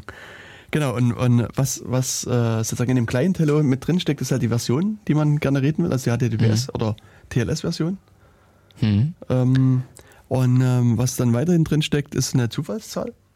Also die wird sozusagen schon Aha. an den Server mit übermittelt. Hm. Dann ähm, einfach äh, wirklich, äh, und äh, dann kann es jetzt sein, also das, das im Grunde genommen ist das, das schon das Client-Hello relativ komplex, weil das Mhm. Client-Hello kann nur beim ersten Mal ja, passiert sein, passieren, Mhm. Ja, sondern der, der kann auch später nochmal Hallo sagen. wenn man wieder wenn irgendwie er- vergessen hatte. ja, ja, genau, wenn er, wenn er noch, noch mal irgendwie was, äh, äh, guten Tag, wenn er nochmal Guten Tag sagen will, sozusagen. Und da äh, ist sozusagen, da steht eine Session-ID drin, also gibt es sozusagen wie, wie es vielleicht ein oder andere von so Webshops kennt, äh, äh, kennt. Da gibt es ja auch We- Session-IDs, die sozusagen über die Session erhalten bleiben und anhand derer man identifiziert wird und dann Warenkorb gibt und so weiter und so weiter. Und hier gibt es halt für TLS auch so eine TLS-Session-ID, Hm. die äh, dann festgelegt wird. Und die wird eventuell übertragen, also beim ersten Verbindungsaufbau ist die einfach leer. Hm. Und, und dann schreibt der, der Client halt noch hin, was für Verschlüsselungsalgorithmen der kann. Also was, also ähm, Na, AES, äh, Quatsch, RSA. hm, Äh, und ja, das, also das gibt eine, eine sehr längliche Liste von, von Strings. Also das ist halt auch relativ fest definiert. Das ist irgendwie TLS unterstrich ECDHE unterstrich was weiß ich. Also das ist eine recht lange Kette. Und ich glaube bei der IANA, ich weiß aber nicht, ob es wirklich so ist, also irgendwo gibt es eine Zuordnung von, von ähm, Namen dieser, also dieser String zu 0x38 oder hm. 0x irgendwas, 42. Und und letztlich ist sozusagen hier in dem Paket wird halt immer nur dieser hm. die, die Bits hin und her geschickt und da weiß man dann, okay, der kann halt äh, AES 128 mit ähm, im GCM-Modus mit äh, SHA 256 und Blafhasen. Hm. Ähm, das äh, vielleicht auch noch im Prinzip so ein knackiger Unterschied bei TLS ist wirklich das ganze binär. Also ja. da, äh, das äh, kann man als eben auch schon noch im unverschlüsselten Anfang, also da, wo im Prinzip noch nichts ausgehandelt ist, kann man auch nichts in dem Sinne hm. sehen, wenn man oft äh, drauf guckt. Das sind äh, Bits ja. Also außer man liest halt regelmäßig solche Daten. Ja, ja. Na, oder man nimmt den schon anfangs besprochenen Kabelhai und lässt den ein bisschen hier ein paar Pakete fressen. Mhm. Also da, da ist es halt wirklich ganz äh, angenehm. Da steht dann halt, also wirklich mhm. äh, äh, das, das TLS-Paket so als, als Menüeintrag, will ich mal sagen, drin, so aufklappbares Ding. Mhm. Und da steht dann halt drin, ja, das war ein Client Hello und der hat gesagt Version und Session ID und äh, Cypher äh, äh, Specification und so weiter. Also das ist wieder, wieder ganz einfach und lesbar, aber ansonsten mhm. muss man halt irgendwie mit seinem Binärauge da drauf gucken. Mhm, genau. genau. also jedenfalls der Client sagt halt, was für, für Cypher er kann. Ähm, und dann kann er noch ein paar andere Angaben mitmachen, die, also gerade das wir vorhin angesprochen haben, diese Compression, also kann er sagen, ich kann ja mhm. komprimieren und noch irgendwelche Extensions, die mhm. kann er noch mit angeben. Mhm. Und das, das kommt dann halt beim Server an. Genau.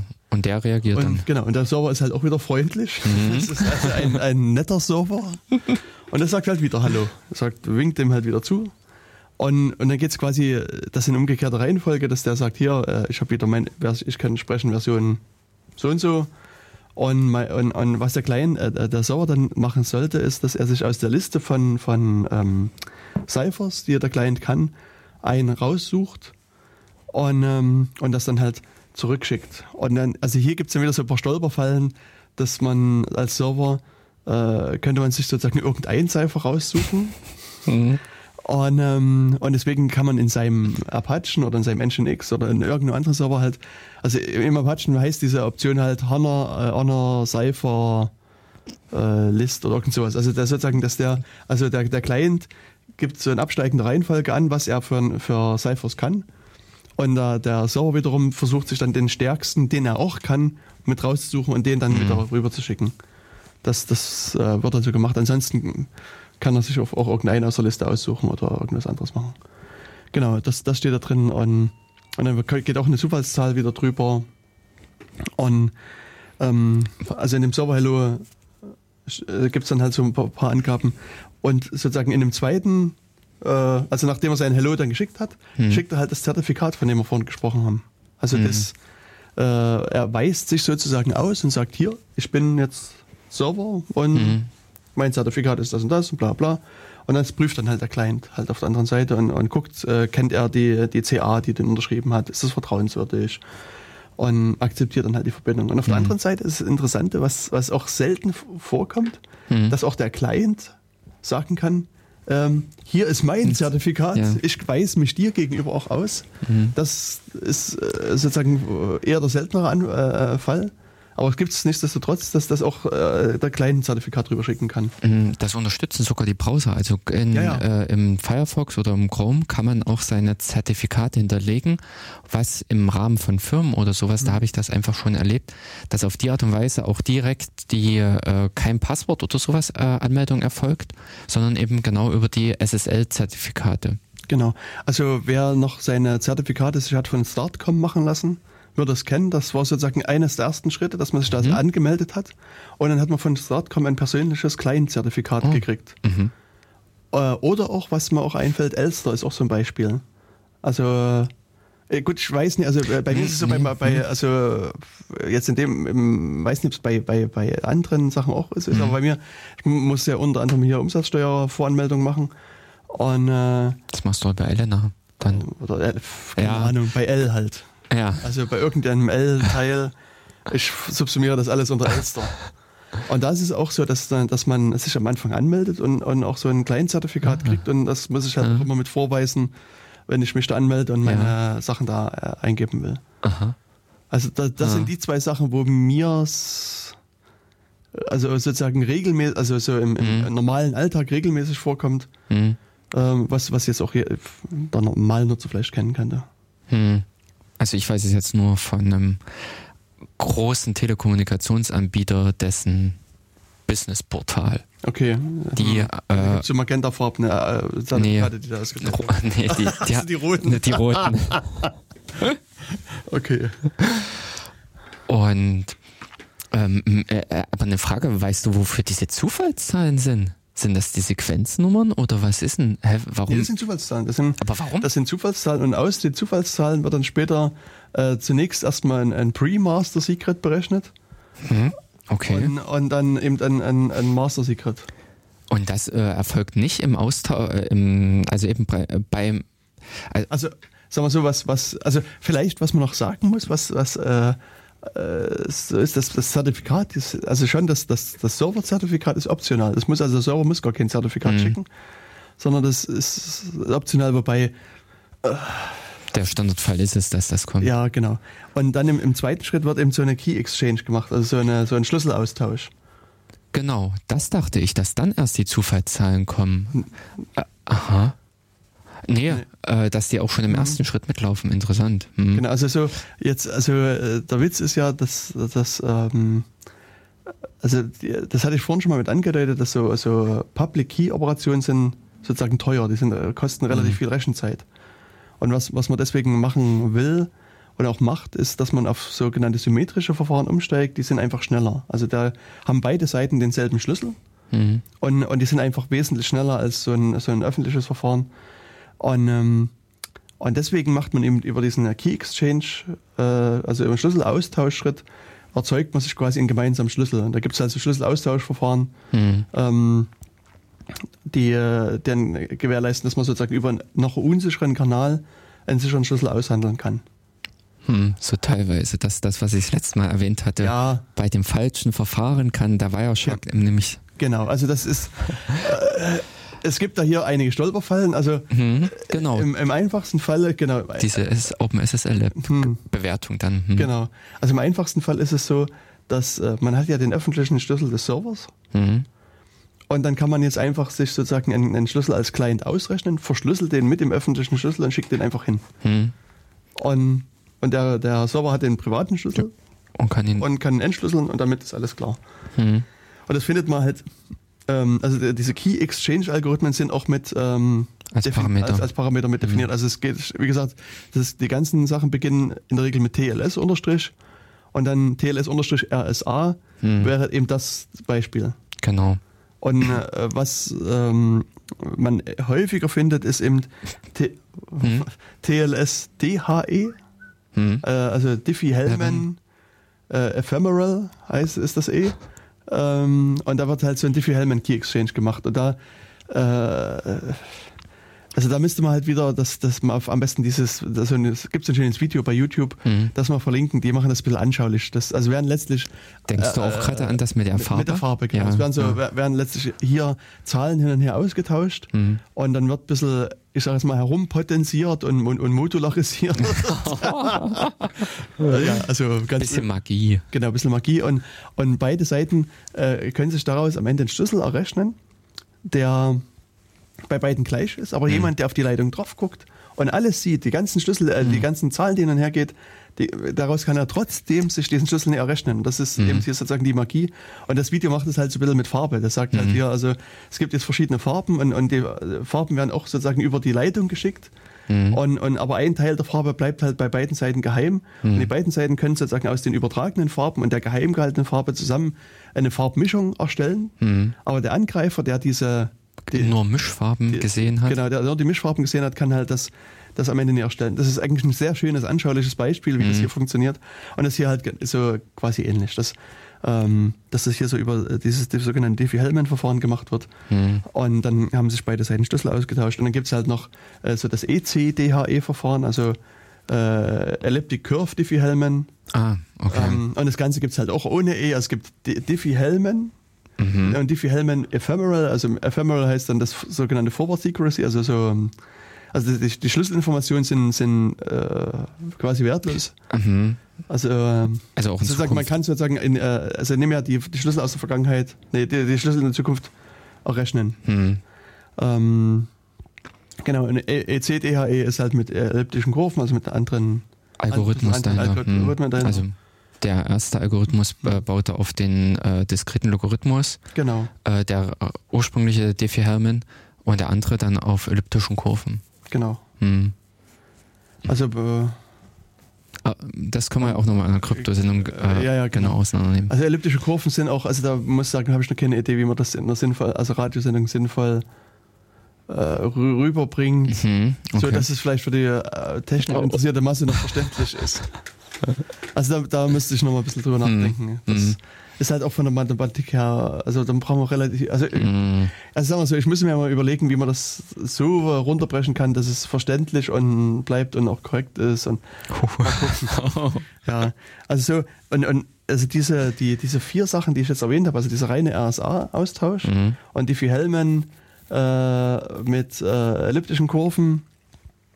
Ähm, und, also ist, und dann gibt es halt noch sozusagen den, äh, also was als, als also bei dem, bei dem reinen Diffie-Hellman ist das Problem, wenn man nur Diffie-Hellman macht, könnte man sich wieder Man in the Middle-Angriff ausdenken. Also jemand, der in der Mitte ist, äh, nimmt die Zahlen entgegen und, und überträgt so, sozusagen hm. äh, in die eine Richtung falsche Zahlen, in die andere Richtung falsche Zahlen und kann dadurch das äh, erkennen. Das heißt, was man hier noch braucht, ist so eine Signaturkomponente. Mhm. Und das leistet hier wieder das RSA-Verfahren, also sozusagen dieser, das, das, das Material, was hin und her getauscht wird, wird sozusagen wieder unterschrieben von dem äh, Server, also an den Server unterschrieben und damit kann der das wieder prüfen, dass es in Ordnung ist. Und äh, das gibt es eben einmal mit äh, RSA und einmal mit, äh, mit dem DSA-Verfahren, also der, der Digital Signature Agreement. Und, und diese, ganze, diese ganzen Komponenten ergeben dann vier verschiedene Verfahren, die eigentlich heute noch gebräuchlich sind. Also äh, Mhm. RSA, DHE RSA, E ECDHE RSA und E ECDHE ECDSA. Meisterleistung. Ja. Genau, also die, die vier Verfahren nutzt man dann äh, häufig und dann gibt es aber noch, also äh, ganz, also mit Kerberos, also das ist auch so ein ganz anderes Protokoll, kann man noch was Mhm. machen. Man kann mit Anon RSA, also mit so einer anonymisierten Variante arbeiten, die also keinerlei Authentifikationen hat. Und ich weiß nicht noch, Ja. äh, ich weiß noch, noch diversen anderen Sachen, ja, müsst ihr es nachlesen, hab ich jetzt vergessen. Hm. Und, und das ist, äh, sozusagen ist dann der Anfangs äh. Hm. Und dann haben sich sozusagen beide Seiten einen, einen, einen gemeinsamen äh, Schlüssel berechnet. Mhm. Und der wird dann halt später zur Verschlüsselung der, der Nachrichten wirklich benutzt. Genau. Also das ist das, äh, wie du gesagt hattest, das Symmetrische. Beide Seiten kennen denselben Schlüssel und verwenden denselben Schlüssel.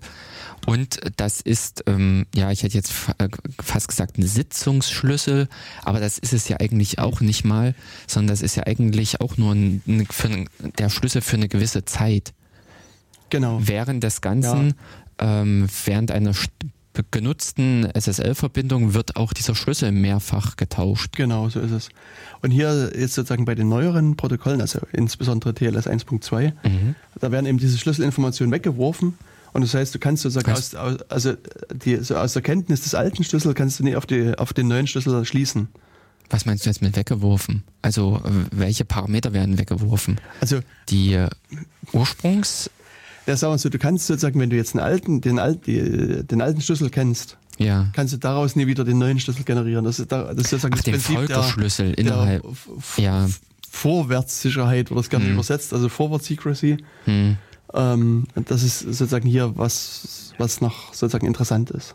Hm. Dass man im Prinzip, auch wenn so ein Schlüsselwechsel im Laufe einer Verbindung Mhm. passiert ist, dass man mit Kenntnis des alten Schlüssels nicht an, äh, auf den neuen schließen kann. Genau, genau so ist es. Und das leistet halt in dem Falle nur TLS 1.2. Mhm. Und äh, die alten Protokolle haben eben diese, diese Vorwärtssicherheit, also ich weiß nicht, ob das wirklich schnell gute Übersetzung ist, aber also Mhm, Forward Secrecy heißt im Englischen, die haben das halt noch nicht mit eingebaut. Ja. Das ist im Prinzip so äh, unter der Annahme, dass doch mal irgendwas schief geht Mhm. äh, und ein Schlüssel aus irgendeinem Grunde kompromittiert wird, dann ist vielleicht nur für diesen Zeitabschnitt, vielleicht für die Stunde oder sowas, Mhm. die Verbindung für denjenigen einsehbar, aber Mhm. spätestens dann nach dem nächsten Schlüsseltausch, Ist es vorbei. genau. Genau. Aber, äh, also vielleicht das gleich mit so als Hinweis, das passiert völlig transparent im Hintergrund. Da wird Ja. keine neue Verbindung aufgebaut oder Mhm. ähnliches. Das, die TCP-Verbindung außen herum bleibt weiterhin bestehen. Das ist wirklich eine Sache im Rahmen des SSL-Verfahrens Mhm. und auch die darin liegende Verbindung, also äh, ich sag mal das HTTP-Protokoll, äh, also das, Das HTTP, HTTP-Protokoll. also auch das darin liegende ähm, ähm, ja, Protokoll, das äh, bekommt davon nichts mit, Hm. sodass die ähm, äh, dass das wiederum eben auf dieser SSL-Ebene äh, passiert, ganz transparent. Genau. Ja, und dann, äh, wenn sie, wenn sie sozusagen beide Seiten den Schlüssel jetzt ausgehandelt haben, Dann können Sie loslegen. dann, genau, dann, dann sagt der Server, ich bin fertig. Und es schickt ein, ein Server Hello Done zurück. ah, oh. Und das heißt sozusagen eben das Signal an den Client, das passt jetzt aus meiner Sicht alles, wir sind fertig. Und dann sagen, also äh, beide sagen nochmal hier, okay, es, es ist zu Ende, es ist jetzt, wir können jetzt loslegen. hm. Und, und dann wird eben sozusagen verschlüsselt kommuniziert. Und ich meine, diese ganze, äh, also das, dieses Pre-Master Secret, diese Errechnung des Pre-Master Secrets, das müssen wir irgendwie verlinken. Ich hoffe, dass es da irgendwie eine gute Seite dazu gibt, weil das ist, also es ist sinnlos, das jetzt im Radio zu erklären. Das muss man einfach nachlesen und ein bisschen durch, durchdenken. Hm. Ja. Und äh, aber eben genau dieses, was wir jetzt auch so zeitaufwendig und komplex beschrieben haben, ist halt auch einfach komplex. Genau. Und aus dem Grunde gibt es diese Sessions. Das, Ja. was äh, Jens ja auch mit schon mit in diesem ersten Halo vom Client erwähnt hatte, Mhm. dass genau, wenn einmal so ein Vorgang durchgeführt wurde, gibt es, aber das ist eben auch, ich hätte jetzt, also auch erst seit einigen Jahren, diese Erweiterung mit diesen Sessions existierte noch nicht im, äh, äh, im SSL. Da, ähm, das ist erst später hinzugekommen. Also ich Und- würde jetzt äh, äh, Mhm. gefühlt sagen, dass es mindestens bei TLS 1.0 dabei war. Aber das ist Okay. jetzt auch, äh, äh, Müsste man mal gucken. müsste man mal googeln. Und in eben weil das Ganze, dieser Vorgang so aufwendig ist, äh, verabredet man dann hinterher, okay, ähm, was weiß ich, du bekommst jetzt die Session-Nummer zugewiesen und wenn du dich binnen eines gewissen Zeitabschnittes wieder meldest mit dieser Session-Nummer, können wir weiterreden. Das ist insofern also interessant für Webbrowser, äh, eben hier bei unserem Beispiel, dass sie dann, wenn sie wieder das, die nächste Unterseite aufrufen, also ich sage jetzt mal, was weiß ich, vom Kalender rübergesprungen sind zum Adressbuch oder äh, den nächsten Artikel in den Warenkorb gelegt haben und der Browser daraufhin die Verbindung zum Server aufnimmt, dass an der Stelle sie nicht diesen ganzen Hin und Her nochmal machen müssen, sondern an der Stelle sagen sie einfach hier, ich bin der von vor fünf Minuten und äh, der Surfer, sofern er sich diese Session gespeichert hat und äh, es auch immer noch für erachtenswert hält, mit demjenigen zu kommunizieren, äh, wird, äh, kann dieses ganze Verfahren abkürzen. Denn wenn man sich jetzt mal das Ganze umgekehrt äh, betrachtet, im Rahmen eines TCP-Verbindungsaufbaus flitzen schon diese angesprochenen drei äh, oder geht es im Prinzip dreimal hin und her. Dann kommt bei SSL nämlich noch dieses ganze hin und her und bei SSL ist meines Wissens nach auch eine Verschärfung der Zeiten drinne. Dieses Surfer Halo und sowas, das darf doch nicht äh, beliebig weit auseinander liegen. Oder? Also ich Weiß dachte, die, die, nicht. also das, also bei äh, so ein TCP äh, Syn, äh, das Mhm. äh, und dann das äh, Syn Egg und hin und her, äh, das, äh, da sind die Timeouts, äh, glaube ich, äh, gut zu verschmerzen. mh, Aber äh, TLS, also ja genau TLS, äh, hat da glaube ich ein paar strengere Anforderungen. müsste, das muss ich passen, das weiß ich aus dem Kopf Also auch nicht. ähm, für mich ist äh, an der Stelle einfach nur dieser äh, Fall, wenn man eine schlechte Internetverbindung hat, also im Entwicklungsland äh, Deutschland, Hm. ist man wieder mal mit Sitzt in dem der Bahn? ja ich dachte oder bist Oder- mit dem ja, äh, bist einfach mal außerhalb einer Stadt unterwegs Mhm. und hast dann keine äh, wahnsinnig tolle Internetverbindung mit dem äh, Handy, dann äh, erschwert das nämlich zum äh, Teil wirklich den Aufbau der Webseiten. Also eine Webseite, die an der Stelle eine SSL-Verbindung erzwingt, ich sag mal schon allein nur die Google-Suche, ist unter Umständen dadurch gänzlich verhindert, weil man einfach äh, von dem ganzen Aufbau her es nicht hinbekommt, wirklich die äh, den SSL -Hand, äh, oder den TLS Handshake ähm, durchzuführen, weil einfach die Verbindung so schlecht ist. Also, Also die äh, erinnern kann ich mich an sowas nie. Und ich Echt? habe jetzt, äh, jetzt das, also, also ke- keine irgendwie standardisierten Antwortzeiten oder sowas. also Ich habe jetzt Hm. auch, also jetzt beim, beim kurzen Durchgucken Hm. jetzt auch nichts gefunden. Also müsste ich nochmal irgendwie zu Hause gucken. Aber also dieses Phänomen kenne ich richtig, äh, also kenne ich und kann Mhm. ich reproduzieren. Da brauche ich im Prinzip nur nach Hause zu fahren. In den Garten gehen, Handy, zack und gewisse Seiten kannst du angucken und eben die verschlüsselten, da hast du Pech. Mhm. Weil einfach da ähm, und das habe ich auch mit dem Laptop, äh, also äh, äh, ich habe auch äh, die Probleme in dem Sinne auch mit meinem Internet zu Hause, mit Mhm. meinem Internetaufsatz Mhm. ähm, weil das wird auch wieder woanders lang geleitet und dementsprechend sind da auch die äh, Verbindungszeiten schlecht Okay. und die sind in, äh, und da kann ich nämlich auch richtig schön nachvollziehen im Wireshark, dass da viel zu viele äh, äh, Retransmits Mhm. passieren oder dass im Prinzip auch die Antworten einfach zu spät kommen, wo dann wiederum auf der Client-Seite schon gesagt wurde, hier, ich bin raus, Timeout Ja, okay. geht nicht. Und äh, was im Prinzip dann in dem Sinne, äh, wo dann die Verschlüsselung verhindert, dass ich überhaupt äh, an die Webseite rankomme. Mhm. Weil einfach mit dieser Verschlüsselung dieser ganze Verbindungsaufbau wesentlich äh, aufwendiger ist. Aber umgekehrt ist auch schon die Abkürzung eingebaut worden über die Sessions. Hm. Also ich muss ja sagen, dass ich relativ viel meines Traffics über Tor abwickle, was Mhm. auch im Hintergrund Hm? äh, letztlich TLS spricht. Genau. Und also selbst bei einer Edge-Verbindung Echt? habe ich da. Ich meine, außer dass es langsam, also dann Hm, richtig nee, langsam ja, ist, ja, nie wirklich Probleme. Ah. Also nicht so, so jetzt wie du es beschreibst, dass es quasi, genau. Dass du Das vom Browser immer gesagt, Standardverhalten. hm, sondern das dauert halt lang, länger, hm, aber ist jetzt nie, nicht so, dass ich jetzt keine Seite mehr angucken, also keine verschlüsselte Seite mehr angucken könnte. Mhm. Aber hast du eine funktionierende Edge-Verbindung oder eine brüchige, also eine abreißende? Das ist das, was ich nämlich habe, wo du. Also ich habe schwache Edge-Verbindung. Das Also ist- so mit einem Handybalken. Sag ich Mhm. mal. Also das, Genau, das, wo- ich im Prinzip bei mir beobachte, Mhm. es wird ein Paket weggeschickt und ich sehe auch richtig, dass der Download eine ganze mehrere Sekunden bei 0 Kilobyte hängt okay. und dann wieder Ja. mal nach 30 Sekunden kriegst du wieder mal 4 Kilobyte angezeigt. Mhm. Also wo du auch wirklich merkst, dass hier gerade das Funknetz sehr grottig ist. Hm, Ja, kann sein. okay, ja. Ähm, Zieh doch in eine andere Stadt. Oder in ein Äh, nee, anderes Land. anderes Land, ja. Äh, Also ich glaube, das ist so, äh, oder dem Erzählen nach ist das so ein bisschen länderspezifisch, Mhm. dass man hier, äh, also hatte ich letztens mal eine interessante Analyse gelesen, äh, wie schlecht doch damals die äh, Mobilfunkfrequenzversteigerung war. Ja. Die hat ja damals sehr viel Geld in die Kassen gespürt, äh, der, in die öffentlichen Kassen. Aber umgekehrt sind natürlich jetzt auch wieder die Leute, die die Frequenzen ersteigert haben, bestrebt, dieses Geld einzuspielen Ja. und verhindern dadurch eigentlich indirekt das Fortkommen in der Technologie. Ja.